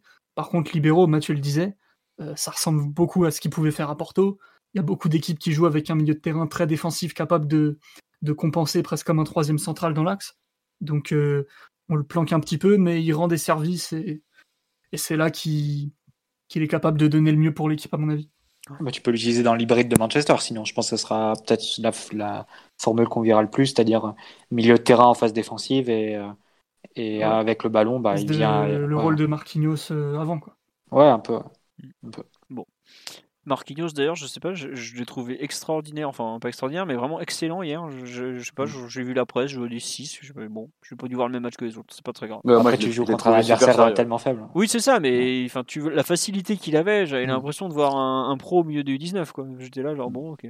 Bref. Ah, l'intervention où il fait le sombrero. Euh, oui, oui, voilà. Sur le côté. Ouais, voilà. Il deux fois plus vite que Tourouk déjà. Mm. En tout cas, je trouve que euh, le il est passé en défense maintenant de façon, je pense, assez définitive pour, euh, pour un certain temps. Et il fait quand même d'excellentes choses. Quoi. Donc je, je, suis content de, de, le voir aussi bon euh, à ce poste. On verra comment ça va se poursuivre. Mais c'est vrai que l'an dernier, il n'avait pas fait que des très bons matchs en défense, par exemple. Je, me souviens de, de, matchs, notamment un Dijon, où il avait clairement été catastrophique. Pembe aussi, d'ailleurs. On nous demande est-ce qu'il n'a pas gagné tous ses duels? Ah, c'est possible, vu que vu tout ce qu'il a fait de bien, c'est très probable qu'il ait gagné tous ses duels. Euh, est-ce que de quel joueur voulez-vous parler après, bah là, on a un peu parlé des trois derrière globalement. Enfin, on a parlé de Kim Pembe tout à l'heure sur le début de match compliqué avec Titi dans, le pouls du match de mémoire. On parle là. Euh, je sais pas, les milieux, les attaquants. Euh, qui, de qui voulez-vous parler? Mathieu, Titi, Simon? Hmm, bah, quitte à, à revenir sur une prestation un tout petit peu mitigée quand même parce que j'ai trouvé tous les autres plutôt bons et plutôt dans le ton. Euh, revenir sur le match de Mbappé. Non pas qu'il ait raté son match, mais il y a quand même beaucoup trop de moments où, ça pourrait finir par coûter très cher ces, manques à la finition. Que ce soit le manque de confiance, le manque de, de, technique. Euh, il y a vraiment beaucoup de choses à améliorer. Alors c'est bizarre de dire ça au sortir d'un doublé, mais bon, le doublé, on l'a vu. Euh, un péno de charité par Neymar pour pas que le pauvre gamin il finisse l'année 2020 sans marquer de but en Ligue des Champions et ensuite un, un tap sur contre-attaque. Mais hormis ça, il y a quand même trois ou quatre occasions franches où, il joue sur ses qualités, où il y a des bonnes prises de profondeur. La défense oppose presque pas de résistance. Il n'y a pas Neuer en face et il n'est pas capable de faire la décision. Donc euh, ça, c'est des, choses qui sont un peu inquiétantes quand même vu le nombre de fois où, où, ça se produit en ce moment. Surtout qu'autant à l'époque, il était capable un peu de, rater pas mal de, face à face, de faire des dingueries, mais c'était toujours compensé par énormément de buts et pas que des buts faciles. Faut pas euh, considérer Mbappé comme il est dans, l'état de forme qu'il a face au but depuis, euh, euh, depuis le Final 8 en réalité. Parce que si on revoit ses saisons, ses buts au PSG, parfois c'était des buts très difficiles, des buts du, du pied gauche en une touche, des angles très difficiles où il tire très fort au premier poteau, ce genre de trucs ou définition euh, sous la barre comme son but à, Monaco, euh, qu'il avait tendance un peu à oublier, qu'il a fait beaucoup en début de carrière. Et, c'est pas normal en fait l'absence de réussite qu'il a de, devant la cage sur ces situations, surtout que ses ratés sont plus autant compensés qu'avant. Et dans les gros matchs, ça pourrait vraiment finir par être euh, handicapant et sans vouloir ressasser non plus ses ratés de, notamment le raté de la Ligue des Champions il jouait avec 10 km de strap autour de la cheville. Quoi. Et t'as pas, tiens, est-ce qu'il y a, moi je trouve qu'il y a, je te rejoins totalement sur le fait qu'il est, il a le bilan statistique est un trompe-l'œil complètement. Mais il y a quelque chose, par exemple, je trouve qui est, qui est plutôt pas si mal. À savoir, le, par exemple, quand il arrive face au gardien, cette fois-ci, il n'a pas tenté son dribble pourrable, hein, qu'on a vu des dizaines de fois. L'idée qu'il tente un piqué, par exemple, ça m'a plu. Alors, certes, le gardien. Euh, il a fait son dribble pourrable. Il l'a fait, oui, aussi. faux péno. Voilà, mais ce que je veux dire, c'est que. Simon qui n'a pas digéré l'action d'ailleurs. non, toujours pas. Alors, tu m'étonnes. Euh, voilà, mais ce que je veux dire, le fait qu'il tente un piqué, je trouve ça plutôt bien, par exemple. Euh, ça montre qu'il a qu'il est peut-être aussi à la recherche de diversité, de pas toujours faire la même chose, quoi. Ah, mais les piquets, il les avait. C'est pas la première fois qu'il le fait. de, de son premier match de la saison euh, après la Coupe du Monde à Guingamp? Oui, mais un doublé, dernièrement, tu... Euh, dernièrement combien de fois? Je sais pas, j'ai l'impression que le piqué, il le faisait plus dernièrement, tu vois. Là, de nouveau, au moins, il, il, essaye autre chose, quoi. Après, il a fait Trafford, il a fait Trafford il y a, c'était quand il y a deux saisons, contre Derrière où il manque l'action. Ouais. Mais par exemple, tu vois, ce qu'on me dit, euh, la fois où il a fait le piqué, il aurait fallu qu'il dribble le gardien, et peut-être la fois d'avant le contraire. Mais oui, c'est un joueur qui est en manque de confiance devant le but en ce moment. Alors, un manque de confiance, il a mis deux buts, euh, il en a encore mis un. Enfin, il a dû mettre trois buts en 100, euh, minutes de jeu en, quatre jours. mais... De toute façon, il met des buts. C'est. C'est forcément d'occasion Mbappé. La, la, panne sèche n'arrivera jamais, enfin, j'imagine. Il produit beaucoup. des hein. buts avec Mbappé, Mm. mais c'est les situations sur lesquelles il répond présent et le type de situation qui, qui nous intéresse en l'occurrence. Je sais pas, Tigno ou Mathieu, ce que vous en pensez un peu du, du match un peu de, de Mbappé, de ses soucis de, de comment dirais-je, de, de réussite, de d'occasions manquées et autres? On sait qu'il n'est pas dans sa meilleure période euh, de parisienne, hein, on, on le dit depuis, de- depuis un moment. Moi, tout à l'heure, j'ai commencé euh, un peu le podcast en disant que j'avais vu des choses intéressantes à ce poste euh, de neuf, hein, qui ne lui fiait pas tout le temps. Et je réitère, il y avait des choses, intéressantes, des appels intéressants, et le fait qu'il arrive toujours à se produire, à produire et à, créer pas mal d'occasions. Après, je suis obligé de faire le même constat que, Simon sur le fait qu'il n'est pas en confiance et qu'il doit finir euh, beaucoup plus, euh, beaucoup plus d'actions, beaucoup plus d'occasions. Euh, je pense que hier, le, ballon piqué, pour moi, il doit, le finir. Je pense que je pense pas que ce soit le meilleur choix. Même si je vois ce que tu veux dire, Philo, sur le fait qu'il essaie de trouver un peu plus de, variété dans, le dernier geste. Mais je pense pas que c'était le bon sur cette action-là. Et il doit, il doit clairement finir et un peu moins tergiverser. Là, je trouve que cette action-là, il réfléchit trop.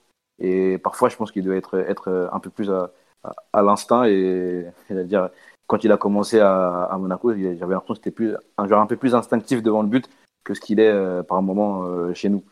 Euh, Ah, là, il n'y a aucune spontanéité. voilà, Ses choix, tu les vois venir euh, c'est 10 ça. km à l'avance. C'est téléphoné, même le crochet qu'il Ouais, fait, euh, qui amène le, le, le penalty, enfin, le- sur le hors-jeu, pardon. Contre, contre contre Bordeaux, c'était pareil, tu le sentais venir. Le piqué euh, d'hier aussi, pareil. Vraiment, j'aimerais bien qu'il retrouve un peu plus de spontanéité peut-être, euh, comme cela, il arrivera euh, à, être un peu, à être un peu mieux à avoir un peu plus de, confiance. Je pense que ça va venir, hein, parce qu'il produit tellement beaucoup que ça, ne peut que changer au, au, au fil du temps. Il va pas rester comme ça indéfiniment et surtout, même comme cela, il, a- mis trois buts en, deux matchs, comme vient de le dire Philo. Ça, ça, ça va venir, je pense. J'ai pas, je suis, je suis pas inquiet. Euh, un peu déçu euh, qu'il n'arrive pas vraiment à, à sortir la tête de l'eau euh, sur, sur ce point-là. Mais à côté, il a quand même fait de, de belles choses hier. La passe sur le but de Neymar, même si la défense lui, offre un angle de passe facile, je trouve qu'elle est pas mal, qu'elle est bien sentie. Il y a, il y a- il y a de belles choses dans, dans son match, à, à boire et à manger, comme on dirait. À boire et à manger, tout à fait. On nous dit il a des gestes autom- automatisés, roulette, crochet gardien, crochet intérieur. Bah oui, après, il a pas le, enfin, il a pas le génie créatif d'un Brésilien, quoi, j'ai envie de dire. C'est c'est sûr que c'est, il a pas la créativité, la, la folie de de Neymar ou ce genre de joueur ou même je, Mis de Luis Muriel hein, hier, qui fait le, qui fait le crochet sur le gardien de l'Ajax. voilà par exemple. Mais C'est après, pas c'est- vraiment un crochet d'ailleurs, il fait plus une conduite de balle. Et limite, Mbappé, au lieu de faire des crochets, des, des vrais gestes techniques, parfois il devrait juste devancer le gardien avec ses appuis et, et finir quoi. Pas besoin de se compliquer la vie. Faut faire les choses simples, Kylian. Je m'adresse à lui directement, je sais qu'il nous écoute.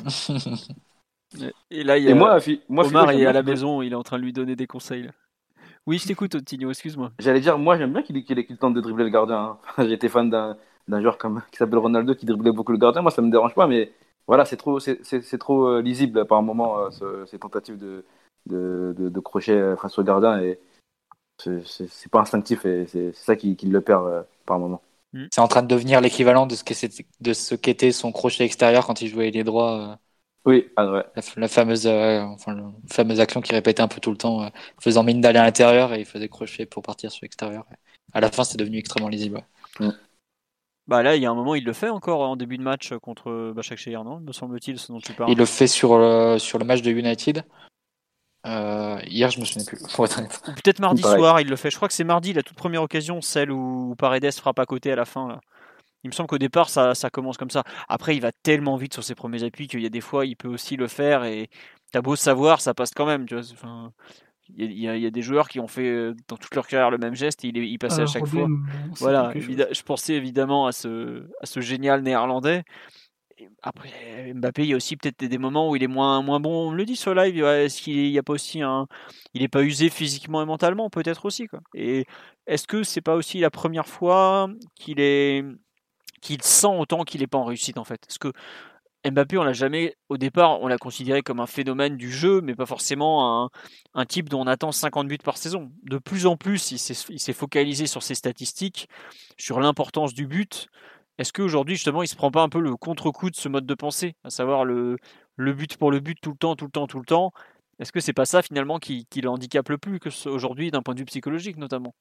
Donc, euh, je sais pas, j'a- j'avoue que j'explique pas vraiment. euh, il y a un manque de travail, un manque pas de travail, un manque de, technique de frappe dont on a parlé aussi. Mais je je sais pas, Mathieu, ce que tu en penses par exemple sur un peu cette, cette période un peu moyenne de Mbappé. Non, moi je la constate, je suis d'accord avec les constats qu'ont fait Simon, Titi et toi, hein, Philo. Hein. Après, sur les interprétations, on n'est pas au, quotidien non plus à l'entraînement, c'est pas ce qui a travaillé ou non, on n'est pas non plus dans sa tête, on est, on n'est on sait pas si, euh, s'il ressasse ou pas, donc euh, c'est compliqué d'extrapoler là-dessus. Après, à, l'image des réactions de ses coéquipiers sur, les, sur le penalty par exemple, je sens quand même que ça le touchait un peu. Je sais pas, ils, étaient tous très, très, très contents pour lui, euh, enfin, tous très heureux, et tu sens que dans, dans, dans, leur réaction, ça, ça devait toucher Mbappé, euh, cette histoire de ne pas avoir marqué en, en, 2020 en Ligue des Champions. Quoi. Bah, ça fait cool. semblait un peu au penalty offert à Cavani face à Galatasaray. Un peu, ouais, un peu, ouais, c'est un peu ça. D'ailleurs, il y avait un peu de ça dans ce match PSG Istanbul Başakşehir, euh, l'équipe turque qui vient pas en va, enfin pas en vacances tant, mais qui au bout de 1-0, 2-0 lâche complètement comme Galatasaray à l'époque. Bon, j'avais largement préféré PSG Galatasaray par exemple à PSG Başakşehir pour un peu ce qu'on disait tout à l'heure sur Ça c'est parce qu'il parce qu'il y avait quoi si ça voilà, Tanguy, reviens Tanguy, tu nous manques. Non, il reviendra pas, mais bon. Il y avait un double pivot de, de légende à la baguette. Exactement. Ça, fait deux fois en trois jours hein, vous le recitez. Ah non mais c'est différent. C'est d'abord Philo qui parle de Kwasi et Simon qui rappelle toujours que bon, après on va, on va, on va se lancer sur le sujet radio, on va pas être d'accord Mathieu, tu le sais bien. non. Euh, sur un, bon, on a parlé de du match de Mbappé, effectivement, Koussi Koussa.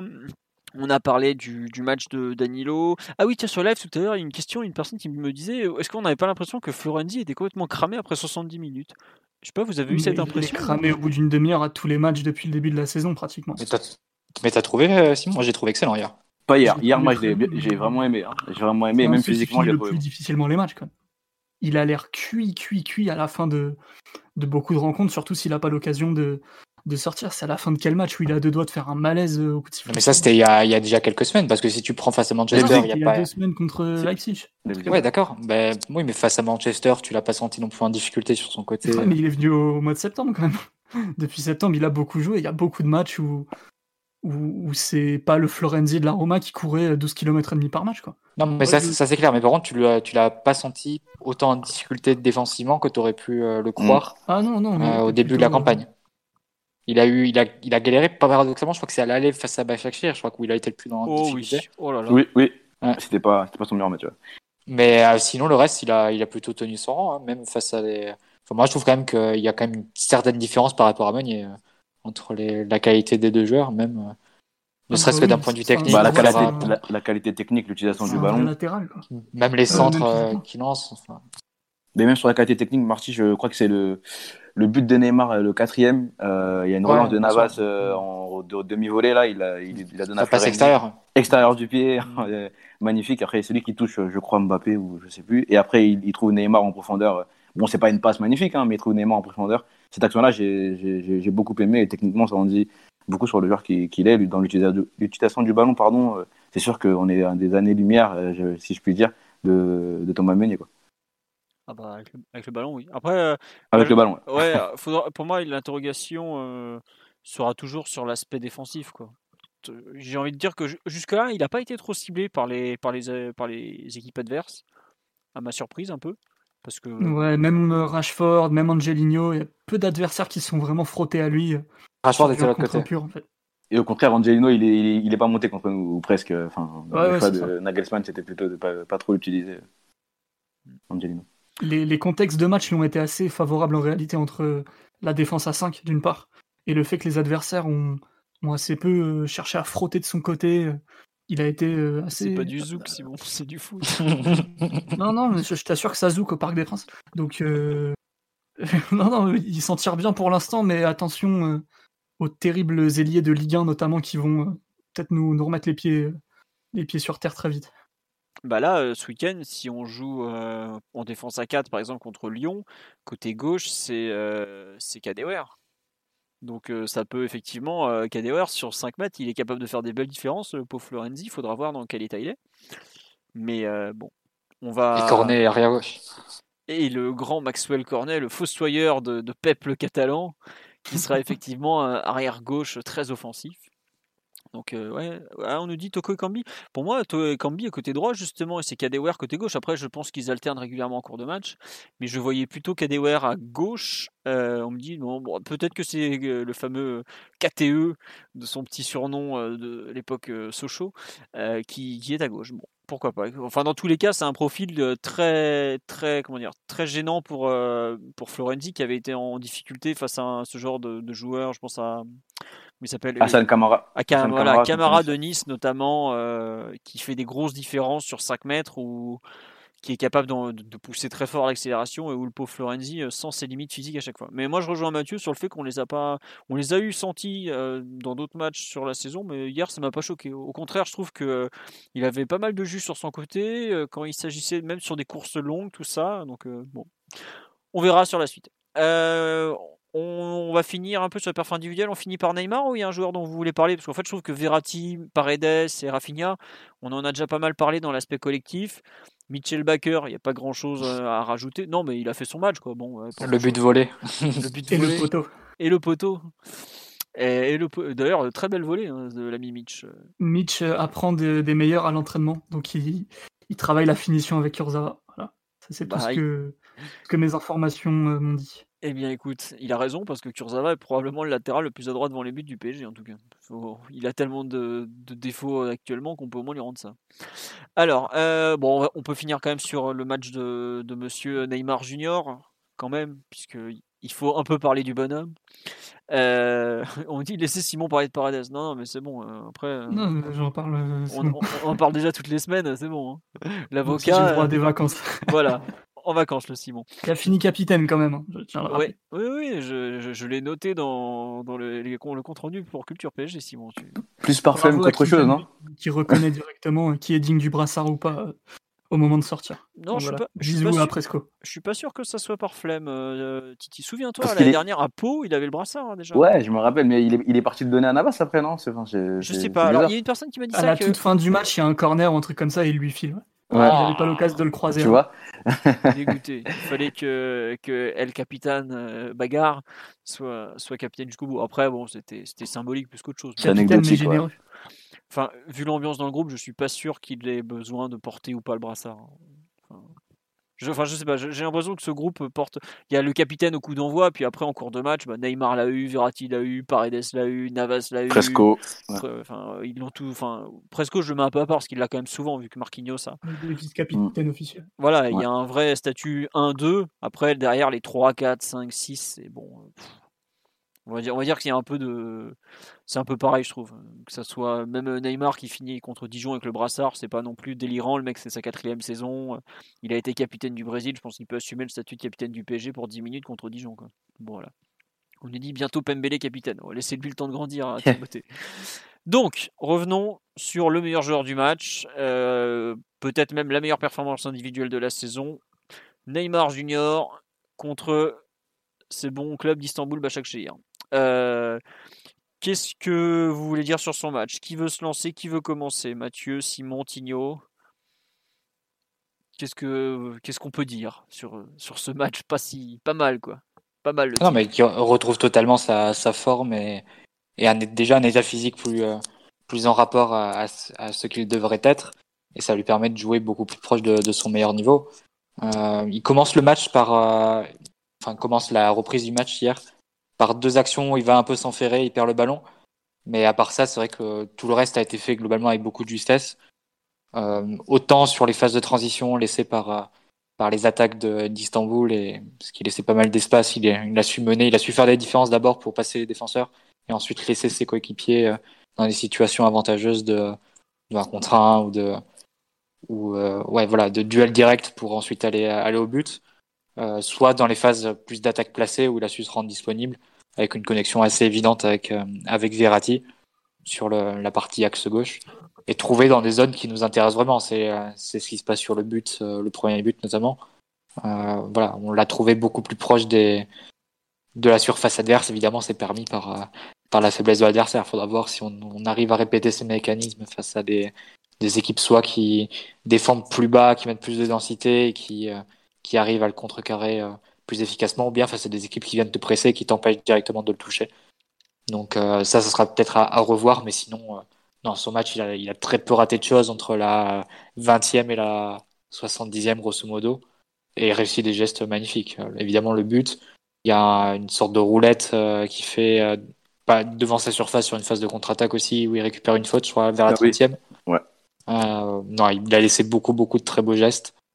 Et la sensation qu'il retrouve un peu ses, ses moyens et, ses, et, sa condition physique après euh, une reprise post-trêve qui était plus, euh, plus possible et, et, beaucoup moins lucide sur le terrain.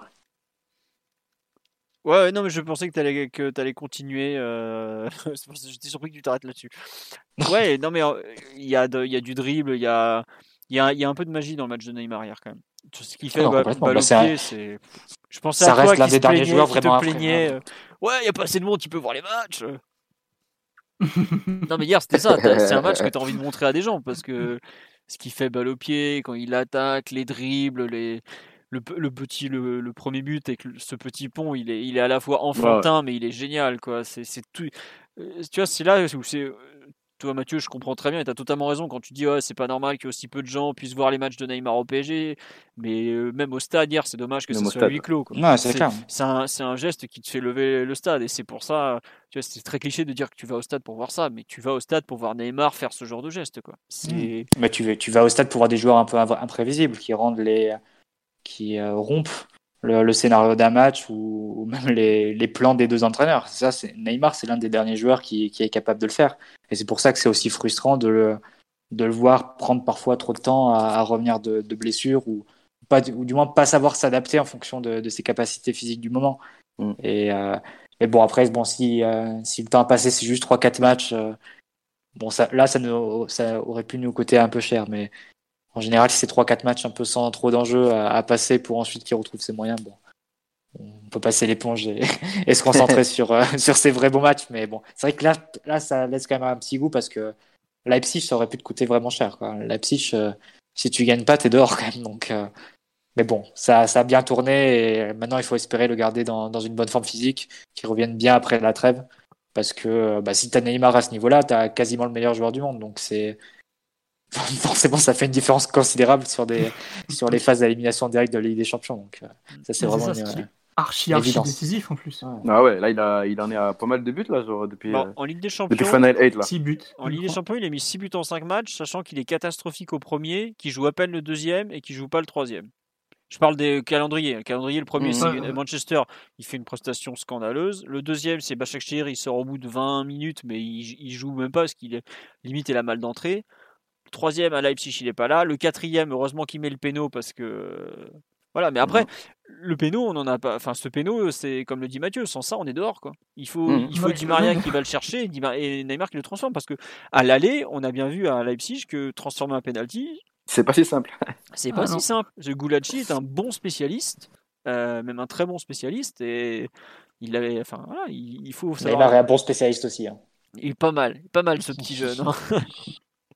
Mais bon. Euh, non, on me dit sur le live, euh, sur son deuxième but, Mbappé devrait en prendre de la graine. Les petits pas d'ajustement pour ne pas être hors jeu et le jeu avec le gardien avant de tirer, c'est top. Euh, oui, oui, bah après. Et pourtant, Neymar n'est pas forcément un, joueur qui a un excellent, excellent taux de réussite devant le but. Mais oui, hier, quand il est à ce niveau-là, qu'il est aussi virevoltant, qui quand il a le pied qui commence à chauffer un peu, oh là là. Ouais, c'est ça. Il peut mettre enfin, des doublés, des triplés de l'extérieur de la surface. Quoi. C'est presque aucun joueur peut faire ça en Ligue des Champions. Alors, euh, on a eu le contre-exemple avec euh, qui a réussi ça euh, il y a une ou deux semaines en Ligue des Champions en mettant un triplé de tir de l'extérieur de la surface. Mais là, euh, tu rentres dans une catégorie de joueurs qui est totalement unique. Là, tu parles de, Neymar, Messi, peut-être Di Maria peut mettre un doublé ou un triplé de ce type-là, il a déjà fait. Mais ouais, ça se compte sur les doigts d'une main en réalité. Donc, je pense qu'il faut juste s'incliner et profiter des soirs où il est vraiment le meilleur joueur du monde comme, comme hier. Bah, Di Maria, il a, il a fait doubler l'extérieur de la surface, mais ça n'avait pas suffi. Donc euh, bon. Euh. Ouais. il aurait dû en mettre trois. C'est compliqué la Ligue des Champions. Ah, c'est pas une compétition facile, hein, c'est sûr.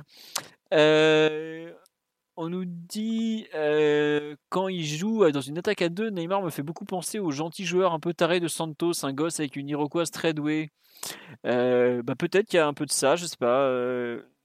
moi, j'avoue que je l'aime bien quand bah, j'aime bien quand il perd pas des, valises de but. Donc là, il a été, était tellement inspiré techniquement que ça passe. Mais bon, la fin, on en parlera. C'est pas trop à peine d'en parler. il était un peu cuit. Ça se voit qu'il est pas encore. À ouais, il était cuit, il était fatigué. Ouais, il était fatigué et tout. Mais bon. Et c'est vrai que sur le live, on nous signale le fait que quand il combine avec Verratti, bah. Ah bah la, ah, c'est un système de jeu. Là. ah oui, grave. Bah, ils ont sorti euh, bah, sur le but, euh, c'est lequel là où ils sortent le, contre sur le contre. Et, bah, le but de Mbappé sur le but de Mbappé où Kipembe récupère le ballon euh, dans les pieds de Cavetti qui allait armer une frappe, mm. je pense. On sort le ballon avec Bakker qui se débrouille pas mal. Et ensuite, Neymar Verratti, hein, une deux là, côté mm. gauche pour sortir le ballon énorme. il trouve Di Maria. Et, et voilà, mais c'est vrai que son association avec Verratti, elle, elle, a été top quand il se trouve comme ça, limite les yeux fermés, des doubles 1-2, des triples 1-2 par moment c'est super beau à voir et on a envie d'avoir les deux à leur meilleur niveau le, plus souvent possible. Je parle à Marco là par exemple, le plus souvent possible sur le terrain, euh, ce serait cool. Et tard, tu parlais euh, du fait que ce soit dommage de ne pas voir ça euh, au stade. Je pense que sur le premier but, le parc, le parc explose. Ça me fait penser au premier match, je crois, son premier match au parc contre Toulouse, on était avec Mathieu au stade. Le but de Pastore, tu veux dire? Qui, est un peu, qui est un peu similaire. ouais, mais non, je veux dire que je voulais dire c'est l'ambiance qu'il y avait au stade sur le but de Neymar, là, on était devenu fou. Ben, ça, c'est le, premier but de Neymar. Je pense que ça, ça, aurait pu être un, peu pareil avec ce, ce, geste sur le défenseur. C'est dommage de ne pas pouvoir vivre ça au stade et même euh, que les gens puissent pas voir ça à la télé, euh, parce qu'il n'y a pas beaucoup de gens qui ont téléfoot ou RMC. Quoi. Ouais, bah après, téléfoot, bon. Pensez pour les gens qui ont pris téléfoot. Il n'y a plus grand monde qui va l'avoir bientôt, je peux te le dire. Euh, non, mais je sais pas ce qu'on peut rajouter sur Neymar en fait. Le...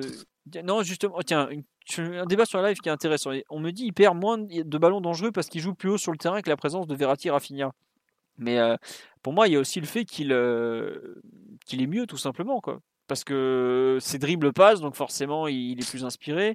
Après, c'est vrai que l'un des avantages du 3-5-2 que j'ai un peu critiqué tout à l'heure, c'est quand même que on lui donne, on lui met tellement de ballons, de joueurs derrière lui qu'il n'a pas besoin de redescendre chercher la balle. Bon, il y a bien un moment où il était vraiment, oh.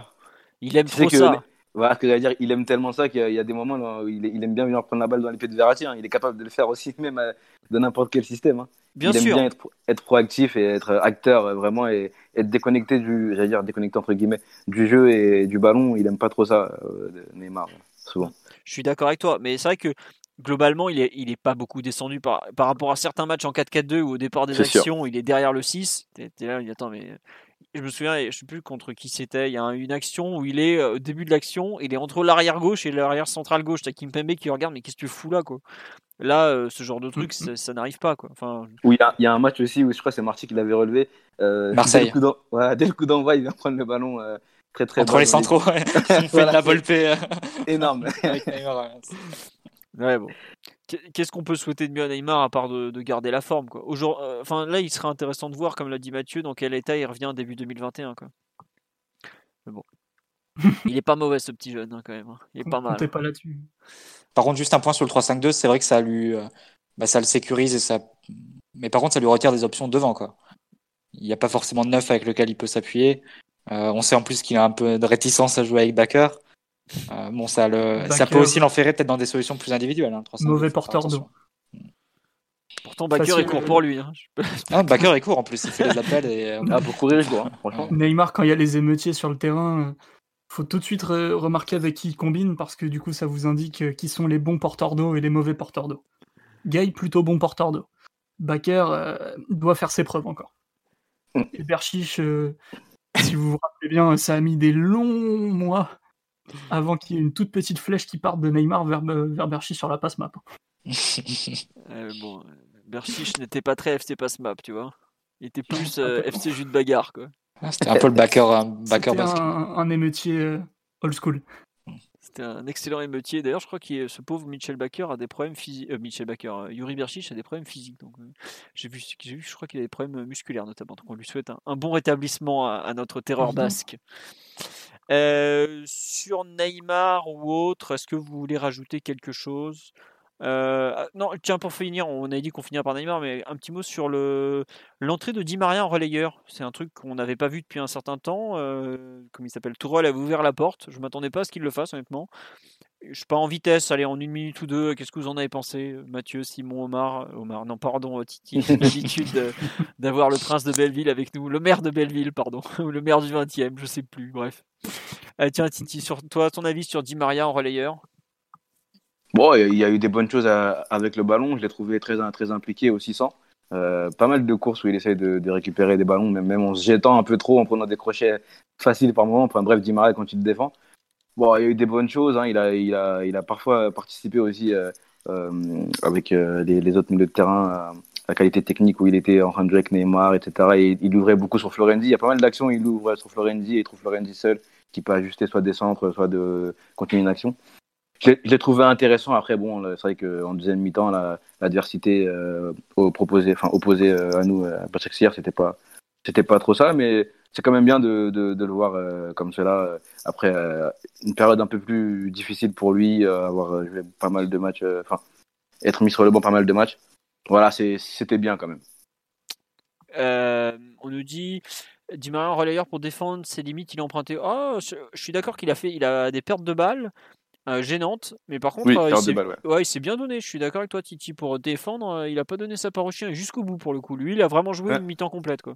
Je sais pas, euh, Mathieu ou Simon, ce que vous en avez pensé du match de Di Maria? Je l'ai trouvé plutôt courageux, impliqué, et avec euh, certaines actions intéressantes. Par contre, euh, imaginez à moyen terme remettre Di Maria dans, dans un rôle de, de relayeur un peu, un peu à, à la Rafinha actuelle, ou, ou même, euh, si on se rappelle bien de sa carrière, ce qu'il avait pu faire auparavant, quand il était beaucoup plus jeune, j'y crois pas une seule seconde. Là, c'était le truc du soir qui fonctionnait bien. Rafinha, on ne sait pas ce qu'il avait, mais dans tous les cas, euh, mieux vaut qu'il se préserve un peu vu, son passif euh, médical. Et, et Di Maria, fallait lui redonner un peu de temps de jeu, un peu de minutes, le remettre dans le jeu un peu. Ça a été chose faite dans ce rôle-là parce que ça permettait de maintenir le système et de toute façon, il n'est pas non plus. Euh, Enfin, il est, il est quand même outillé un minimum, quoi. Et puis, il l'a déjà pra- pratiqué il y a quelques saisons. Euh, par contre, le revoir au, au coup d'envoi d'un match sérieux, j'y crois pas une seconde. Il finit avec deux assists. Hein. Ouais, pas c'est clair. Ouais. Euh, Et là, ça, ça marchait bien parce que. Des champions Di Maria. D'ailleurs, il là, est ça marche. bientôt euh, meilleur passeur de, de l'histoire de la compète, non? Troisième meilleur actuellement. ouais. Ouais, Et bah, du PSG, il est- il est pas meilleur du PSG, ouais. Des stars Non, du PSG, il, il est. est, il est à 94 si je me trompe pas, et le premier c'est l'immense Safet les gros mollets Suzic qui est à 95. 96. Ok. Ok. 95, un, un- un joueur euh, de qualité, qui n'est plus un jeune, mais qui est de Un qualité. bon jeune. un très bon jeune. que ce soit la Ligue Champion du PSG, il commence à être sérieusement bien placé, qui monte un peu, euh, un peu la carrière du bonhomme et, et ses qualités aussi. quoi. Bah, c'est- bah, euh, euh, Di Maria est le troisième meilleur passeur historique de la compétition quand même. Donc c'est pas. Rien que de le dire. Après c'est un- Après, c'est un joueur qui a 20, 20 passes décisives par saison depuis 10 ans quasiment. Donc, euh, ça forcément, ça se répercute. Voilà. Euh, Mais sur un match comme hier, il y avait beaucoup de transitions à jouer. Je pense que ça a aussi euh, pas mal facilité hein, sur la deuxième période. Et comme Simon, je je suis pas sûr hein, qu'on qu'on revoit beaucoup Di Maria comme ça dans, dans un cœur du jeu à 3. Bon, à la rigueur, si tu as 5 défenseurs derrière, tu peux, tu peux l'envisager parce que ça te fait un peu euh, comme un troisième joueur offensif. Mais un 4-3-3 avec trois attaquants plus Di Maria au milieu, je pense que tu peux l'écarter. Ah oui, oui, le, le, le, quatre- le relayeur de 4-3-3 façon Ancelotti, euh, c'est. Ouais. C'est fini. c'est c'est- Mais Ouais, en même temps, c'est euh, normal. façon. quoi. euh, Enfin, c'est- il a quand il 32 jouait ans. relayeur d'un losange à l'époque aussi, euh, époque Ouais. Argentine ou époque Benfica, il ne peut plus. Non, mais c'est ça, c'est normal. Il, il a 10 ans de plus pratiquement, le mec. Au bout d'un moment, tu peux pas être, euh, être et avoir été comme ça. À ce niveau-là, des, des relayeurs de stage là qui ont un volume pareil, euh, à part Modric, euh, il n'y en a pas beaucoup. hein. Et encore, même Modric, on a vu ces derniers temps, ces derniers temps que lui aussi, il avait des hauts et des bas quand même. Donc, euh, c'est compliqué. Bon, je vous propose, je pense qu'on a fait le tour sur ce PSG Başakşehir ou il y a quelque chose que vous voulez rajouter? Rien de plus. On, va pas parler du, des remplaçants. On avait parlé de Di Maria, c'était le seul qui a eu un temps de jeu significatif. Je vous propose, pour finir ce podcast de, milieu de semaine, qu'on va pas faire trop long pour une fois, euh, de faire un point sur les qualifiés, donc, puisque nous les connaissons, les 7 adversaires possibles. Et pas, on peut pas jouer Leipzig une nouvelle fois. Je vais vous les citer, puisque je les ai en théorie sous le nez, si le site veut bien se mettre à marcher. Bon, c'est pas, on va le faire de tête. Euh, Barcelone, le Séville FC, pas le Betis, le FC Porto, l'Atalanta Bergame, la Lazio de Rome, l'Atlético Madrid et le Borussia Mönchengladbach. En termes de probabilité, le plus probable est paradoxalement le Borussia Mönchengladbach. Ensuite, c'est euh, l'Atlético Madrid. Et ensuite, on est sur. Barça. Voilà. Euh, question toute simple. On va commencer. Euh, quel est pour vous à cet instant le meilleur tirage, sachant que le match aller a lieu dans deux mois, le retour dans trois, même dans plus de deux mois et le retour dans trois, en gros. Qui veut commencer? Titi, Simon, qui regrettera ses propos dans deux ou trois mois? Sur le live, on me dit n'importe qui sauf Atletico. Bonne réponse. C'est un peu la bonne réponse. ouais. D'accord. Après, si on doit affiner encore plus, je pense que Monchen, malgré tout, le côté euh, inexpérimenté peut faire que normalement tu passes sans problème. Parce que le Barça, c'est. On peut même pas appeler ça une équipe en ce moment. Voire on peut même pas appeler, appeler ça un club vu, les déboires qu'ils connaissent depuis un moment. Euh, mais sur un coup d'inspiration d'un Messi ou, d'un autre, tu sais jamais trop, trop ce qui peut t'arriver. Alors que Mönchengladbach, normalement, euh, c'est pas une équipe qui est forcément programmée pour arriver à ce niveau-là, même si c'est une très bonne équipe de football, comme on a pu le voir euh, face à l'Inter, face au Real notamment. Ouais, après, moi, j'avoue que je suis d'accord avec vous que l'Atlético est forcément l'équipe à, à éviter Absolument. de par son historique de, de scalp, j'ai envie de dire, puisque c'est la pire équipe de la Terre à jouer quand tu es le favori, et le PSG serait forcément le favori face à eux. Mais euh, aller jouer le Barça de Messi, c'est quand même pas un cadeau non plus. Tu- Ouais, et puis on, a, on les a trop joués là, dernièrement. hein. Ouais, ouais. bon. Bah là, maintenant, ça commence à faire 3 ans qu'on les a plus joués, alors qu'on les a beaucoup joués à une époque. Mais un truc tout Ouais, bête. euh, Messi te prend la balle, tu le fauches, euh, tu joues à, 11 à 10 contre 11 pendant 90 minutes au Camp euh, tu, peux prendre, tu peux prendre un tarif quand même. Hein. Faut, faut pas oublier qui, est- qui est ce joueur. Et même si aujourd'hui, clairement, le Barça est une équipe en crise, dans deux mois, ça sera pas forcément la même histoire. C'est ce que peu, ça me rappelle un peu, le, par exemple, ce qui s'était passé avant quand on avait joué le Real. Au moment du tirage, ils Mm. étaient à la rue. Et finalement, six mois plus tard, ils Je soulèvent crois le tu peux trophée. pas, tu peux pas du tout Mais je suis comparer le. Real de l'époque et le Barça actuel. Le Je Barça- suis Le Real d'accord, de l'époque était encore euh, champion d'Europe. Là, le Barça il sera assuré d'être sans piqué. Euh, la défense que tu affronterais du Barça, ce serait donc Serginho Dest, Ronald Arrojo, euh, Clément Langlais et Jordi Alba. Et Marc-André Ter Stegen quand même. Ter Stegen. Et devant eux, Bous- un de nouveau pivot Busquets de Jong. Mm. Quelque chose comme ça. Non mais je suis d'accord, mais c'est juste euh, le cas Messi en fait qui me fait dire que Barcelone, j'ai du mal à les considérer comme un, un bon tirage. Non, c'est clair, évidemment qu'il Ouais, faut je préfère les respecter, éviter aussi, hein, bien sûr. Si tu peux éviter, il faut respecter, mais enfin, il faut respecter et si tu peux les éviter, c'est le cas. Je pense que l'équipe avec le moins de qualité individuelle du, des- du chapeau 2, entre guillemets, de- des huitièmes, c'est peut-être Porto. Ouais. Euh, qui, euh, parce qu'à la rigueur, tu peux trouver dans les autres clubs des individualités un peu offensives. Même la Lazio, je pense, est un peu sous-estimé parce que forcément, c'est une équipe moins connue, mais qui est- s'est quand même fait une belle réputation en Italie ces dernières saisons d'équipe qui sait attendre, qui sait défendre dans son camp et qui sait repartir en contre avec des joueurs qui ont vraiment beaucoup de qualité individuelle comme Luis Alberto, Minkovic, Correa ou Immobilier qui prend bien en profondeur. Euh, Lazzari aussi très rapide de son côté droit. C'est peut-être un peu le, le fou bon tirage, je dirais, la Lazio. Du moins une équipe qui est capable de te mettre en difficulté euh, en t'attendant assez bas et en, et en te contrant. Euh, et sinon, peut-être Mönchengladbach du coup pour l'inexpérience, Porto pour le manque de qualité et Séville aussi. Séville bonne défense mais quand même attaque assez limitée hein, et qui a en plus perdu cet été euh, avec Banega au niveau créatif. Donc globalement, à part l'Atlético, tu disais pour l'historique, mais aussi même pour leur saison. Hein, Oui, il faut une bonne saison. Ah oui. c'est une des c'est l'une des meilleures équipes en Europe actuellement. Avec Titi, on regarde un peu tous les matchs en ce moment, donc euh, on est en mesure de, de le confirmer. C'est une équipe qui joue vraiment bien, un peu différemment de, de l'Atlético des, des dernières années, mais mais qui joue vraiment un bon football. Euh, après, tu sais pas, dans deux mois peut-être, euh, ils, ils seront plus concentrés sur la Liga et Après, j'ai envie de te dire, ils n'ont pas non plus un effectif extraordinaire cette saison Atlético en, en quantité, non? Je sais pas, j'ai l'impression d'une équipe qui a, qui a perdu gros l'été dernier quand même avec le départ de Partey au dernier moment. Bon, Euh, pour après, le moment, a- ça se fait pas trop, ça se fait pas trop sentir. Euh, Simeone joue avec Coque, Saoul et Llorente dans une sorte de 5-3-2 avec euh, Carrasco piston gauche. C'est euh, et ça marche surprenant, de façon assez surprenante, assez bien. Et devant Joao Félix. Et euh, bon, c'était Correa pendant la- l'absence de, de Luis Suarez qui va revenir. Il y a un peu des doutes hein, sur Luis Suarez.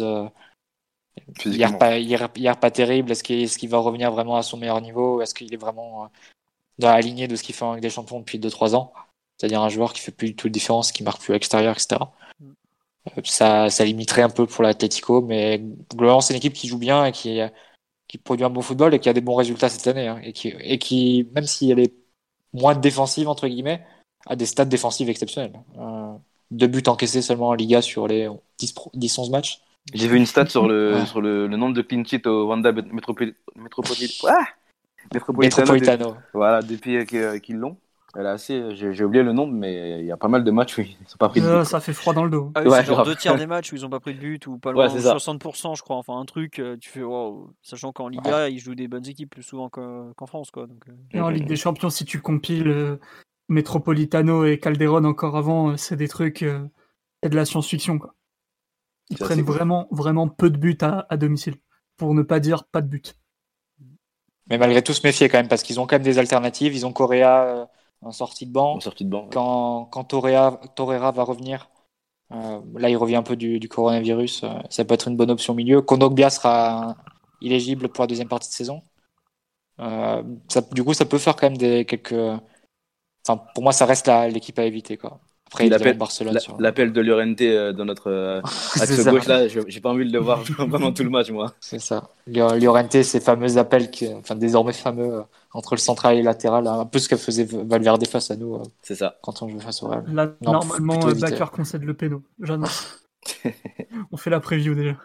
Ah, c'est une équipe qui arrive très, très facilement en position de centre et, très vite sur le, la ligne de but. Mathieu, euh, le seul dont on n'a pas parlé, c'est l'Atalanta Bergame. Est-ce que cette année, c'est un, un, meilleur tirage que l'an dernier? Il me semble un peu moins bon quand même, non? Bah, L'Atalanta, c'est un peu dans l'actualité en ce moment parce qu'il y a des, euh, des rumeurs. Pas mal de, ouais, des, pas mal de rumeurs. Et Gomez. Pas et confirmé même d'altercation entre euh, Gomez et, Gasperini. Ça, ça, sent un peu la, la, fin de cycle, mais en même temps, tu es, obligé de constater qu'il sort d'un groupe difficile. Euh, oui, j'ai pas vu tous les matchs, mais ils battent Liverpool, ils battent l'Ajax c'est quand même pas mal. Et euh, là, bon, ils, ont un début de championnat un peu poussif, mais c'était aussi le cas l'an dernier, hein, si vous vous rappelez. Mm. Euh, ils ont un début de championnat, bah, ce qui leur coûte à la fin le Scudetto, hein. enfin qui leur coûte le fait de ne pas pouvoir vraiment lutter pour le Scudetto jusqu'à jusqu'à la fin. On ne sait jamais, hein, ça peut repartir.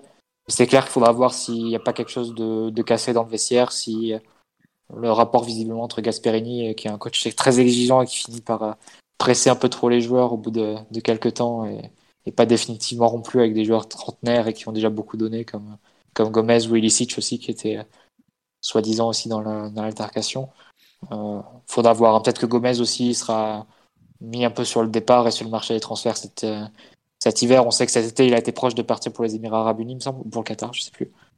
Donc voilà, faudra peut-être un, peu suivre.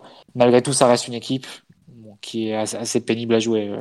Ça reste le même type d'équipe et le même ouais, le même collectif capable de te mettre sous forte pression et, dans des situations très inconfortables. Évidemment, si t'as Mbappé, si t'as Neymar, tu sais que on est capable de sauter Verratti évidemment, qu'on est capable de sauter ce pressing. En plus, on a Navas qui peut botter euh, des drops de sa ligne de, des buts euh, directement vers Neymar en, en, de jeu.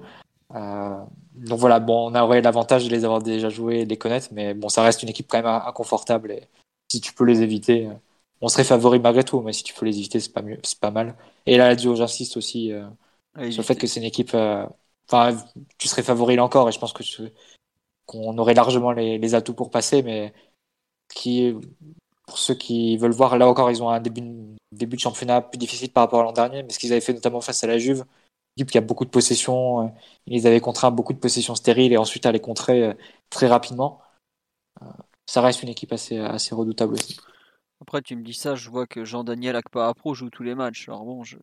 bah, ils ont eu des, des, blessés, du coronavirus, etc. Mais s'ils jouent avec une équipe euh, type, c'est Damien Linkovic, Savic, Luis Alberto en relayeur du 3-5-2 d'Inzaghi et, et Correa immobilier, malgré tout, ça reste des, des, joueurs offensifs de qualité qui peuvent te marquer des buts. Bah déjà le simple fait qu'on en ait, on ait parlé de certains de leurs joueurs chez nous cet été, ouais, ça en dit long quoi. C'est que c'était pas affaire à des, des mauvais joueurs. Euh, ça dit qu'on a Leonardo, directeur sportif aussi. Hmm. Certes, mais bon. Euh, euh, non, mais on nous dit en gros, faut tous les esquiver. Non, non, mais ce qu'on veut dire, c'est que il y a des équipes. Enfin, voilà, l'Atlético, tu sais que c'est un bourbier à mort quand tu te les prends parce que tu, tu sais qu'il va tu vas avoir un match ultra dur à, à Madrid et qu'ensuite en déplacement ils sont capables de faire le dos rond pendant des, des heures et des heures. Quoi. Enfin, l'an dernier ils sont quand même allés s'imposer à Anfield dans un match à élimination directe. Quoi. alors que Liverpool a perdu qu'un seul match cette saison, c'était face, à, face au Naples, je pense. Ouais, voilà, euh, c'était ça. Chez Et euh, non, mais globalement, l'Atlético c'est la meilleure équipe des, des 8, enfin des 7 du coup. Mm. Et tout le reste on doit passer. Enfin, L'Atlético, moi aussi, on devrait passer, mais le reste, tu serais archi favori et le PSG, Aujourd'hui, est-ce qu'il y a des équipes qui sont du niveau du Dortmund qu'on joue en huitième en dernier, dans, le, dans celles qu'on peut tirer? Bah, par exemple, Euh, Dortmund avec Witzel, avec euh, Chan, avec Haaland, avec Sancho et tout. bah, dans les huit hein. équipes là qui restent en compétition, est-ce qu'il y a une équipe qui avait une individualité autant en forme que Haaland? Je suis Hmm. même pas certain. Parce que Haaland, quand on le joue en février. Le mec il aurait pu marquer du milieu de terrain quoi. Enfin, je sais pas si on se rappelle. euh, Enfin, déjà ce qu'il a mis au filet, le pauvre. C'est toujours le cas aujourd'hui. hein. le, le- le pauvre filet à Dortmund s'en est toujours pas remis. Parce que, Ah, le bon, but, le, but sur Navas, là, incroyable. La frappe, là. ah là là, énorme. Incroyable. Non, ouais, on me dit Joao Félix, mais aujourd'hui, Joao Félix, il pèse pas autant que, ah, que ce que pesait Haaland au mois de février. Et j'aime beaucoup Joao Félix, hein, c'est un, c'est un joueur extraordinaire, mais euh, voilà, il y a, après, moi, je sais qu'une équipe comme. euh, si Thomas Tuchel est l'entraîneur, il n'y a pas de raison qu'il soit plus l'entraîneur en février. Je pense qu'une équipe allemande est peut-être ce qu'on peut espérer de mieux, quoi, par rapport au rapport de force, par rapport au fait qu'ils les connaissent très bien, qu'il a un peu cette, culture. Enfin, il a totalement la culture germanique, il est allemand forcément, mais je veux dire, il a un peu, il suit encore la Bundesliga, ça se voit, quoi. Euh, alors après, je pense qu'il nous ferait encore une crise de de microsexe en allant au, Borussia Park à nous mettre une équipe défensive à nous expliquer que c'est le terrain le plus dur d'Europe, mais ça c'est autre chose. Mais je crains, on va dire, je crains plus ces équipes italiennes, notamment euh, Lazio ou des équipes. euh, Enfin, j'ai envie de dire que la- je sais pas si l'Atletico a une, identité italienne, même si je trouve qu'ils en sont pas si loin de par Simeone et ce qu'il a inculqué à cette équipe. Mais c'est plus ces adversaires-là que je crains, en fait, plus, plus qu'une nationalité, même si j'ai dit qu'avant j'aurais voulu jouer une équipe allemande pour, euh, pour Tuchel. Mais il y a des équipes, en fait, les équipes qui sont capables vraiment de, de défendre sur des longs temps de des, Des longs moments. ouais. ouais. des longs moments et en bloc, c'est vraiment le, le truc que je. Et qui sont capables ensuite de contrer très vite, notamment. C'est quelque chose que je, je, je, je préférerais éviter, on va dire. C'est le cas de la Lazio qui a non seulement de la vitesse, Voilà, mais aussi des ouais. mécanismes pour ressortir, des appuis remises, etc. C'est pas mal, c'est pas mal euh, entraîné hein, comme équipe. Et bon, après évidemment que Paris serait, je suis pas en train de le faire passer pour l'épouvantail, attention, euh, de la compétition, mais comme c'est une équipe dont on parle un peu moins et qu'on range facilement dans équipe à, à prendre, etc. Malgré tout, ça avait quand même des, quali- des qualités pour, euh, pour t'embêter. Mais, mais bah, après, voilà, le PSG serait favori face à n'importe quel adversaire. Et, et tu, te doutes- tu te devras de passer en quart de finale. Après, en quart de finale, quand tu vois les premiers de poule, bah, on, on fera, on fera comme on peut et, et on verra ce, qui nous tombera à ce, à ce moment-là. Mais huitième de finale, tu dois pouvoir les passer, quelle que soit l'équipe que tu rencontres. On nous dit le pire pour Paris reste les clubs allemands et espagnols. Alors, les clubs allemands, quand, quand tu sors du Bayern, on, est, est pratiquement tout le temps passé. Donc, faut pas. Et encore, le Bayern, c'était sur un match. Euh, Le PSG n'est pas une équipe qui, a souvent eu des difficultés contre les clubs allemands. Hein, faut pas croire. Au contraire, hein, euh, c'est plutôt des, clubs qui nous réussissent beaucoup. En général, le PSG perd souvent contre des clubs italiens, par exemple. Espagnol, ça dépend. Des fois, c'est équilibré. Bon, après, là, des Anglais, on peut pas les jouer à ce tour-ci. On verra au tour d'après s'ils s'ils sont encore là et tout. Mais bon, il y a globalement de quoi faire. hein. Euh, quelque chose à rajouter sur ce tirage, messieurs? Ouais, il faudrait rendre hommage à Laurent Blanc. et dire que, euh, comme lui, je suis totalement d'accord, il faudrait passer à un tirage au sort intégral dès les, dès les huitièmes de, de, de finale, parce que cette histoire de protection par pays, là, c'est, c'est assez, euh, dire, euh, assez chiant, là. Le Real qui peut prendre que trois équipes, par exemple, ou Ah, quatre, c'est je sais plus, on scandaleux, en parlait ça. tout à l'heure. C'est assez Ils scandaleux. piquer Mönchengladbach ou, ou Porto, c'est sûr. Ils ont déjà Ouais, joué Mönchengladbach. Ils ont déjà joué, ils peuvent pas. Ah oui, Ah, oui. ils bah, les ont pardon, d'ailleurs, hier. Ouais, voilà. Donc, pour- ils ont que trois équipes, je crois. Ils peuvent jouer que trois équipes. Ouais, bah. Euh, ouais, ils peuvent. Non, 4 équipes. 4 équipes. Quatre, ok, Ils ouais. peuvent quatre, jouer Porto, Atalanta. euh, attendez, j'ai perdu une ligne. Lazio, et, ouais. Leipzig. Qu'on n'a pas, Ouais. on n'a pas cité parce que nous on peut pas les jouer évidemment. Donc voilà. Bon, Euh, on a fait le tour de l'actualité. Non, petit petit mot sur nos féminines qui sont allées s'imposer 2-0 en Pologne, puisqu'il y a quand même un de nos rédacteurs qui est parti là-bas, donc faut, faut le saluer. On pense à toi, mon grand, qui a eu très froid au fin fond de la Pologne. Euh, dans les autres messages, merci pour euh, les, les nombreuses personnes qui ont acheté et ou reçu en cadeau de personnes diverses et variées Rouge et Bleu, le livre des 50 ans que j'ai coécrit avec Damien Doll, qui avait fait un podcast il y a quelques semaines euh, ici. Euh, il est plus dispo sur Fnac.com, il faut aller en magasin. Je sais qu'il y a une des Fnac qui l'a plus non plus. Euh, il est toujours dispo dans, chez pas mal de libraires, Amazon là toujours aussi, donc un grand merci bah, pour tous vos messages et tout ça, ça fait très très très plaisir. J'espère que le livre vous plaît. Pour l'instant, il y a pas mal de retours positifs, donc tant mieux. On nous dit, on me dit le livre est top. bah écoute, tant mieux, tant mieux, parce qu'il y a beaucoup de, passion dedans, de temps passé et vraiment de de souvenirs, de, de tout. On nous dit premier des ventes, non, euh, sur Amazon, on est deuxième en livre de sport, je crois, derrière Arsène Wenger. Donc euh, bravo Arsène. Il me répondrait oui, mais voilà. voilà. Euh, sinon, toujours dans les annonces, le Tipeee est toujours d'actualité, on le fait tourner. Merci à tous ceux qui nous ont fait des dons dernièrement, il y en a régulièrement, donc merci à vous. sur le prochain podcast, en théorie, donc ça sera lundi soir, si tout va bien si la technique ne, ne nous lâche pas, je vais regarder ce week-end ce qui se passe pour essayer de ne plus avoir ce problème, puisque bah, là, ça s'est très bien passé, mais bon, ça a été quand même un peu, un peu ennuyeux. Et donc, euh, on va vous souhaiter une bonne soirée. On vous dit donc à lundi. Un grand merci pour votre fidélité. Ah oui, un dernier truc, le podcast de lundi dernier où on a eu des nombreux soucis techniques, où j'ai des dizaines de bouts à éditer, changer, remettre en arrière.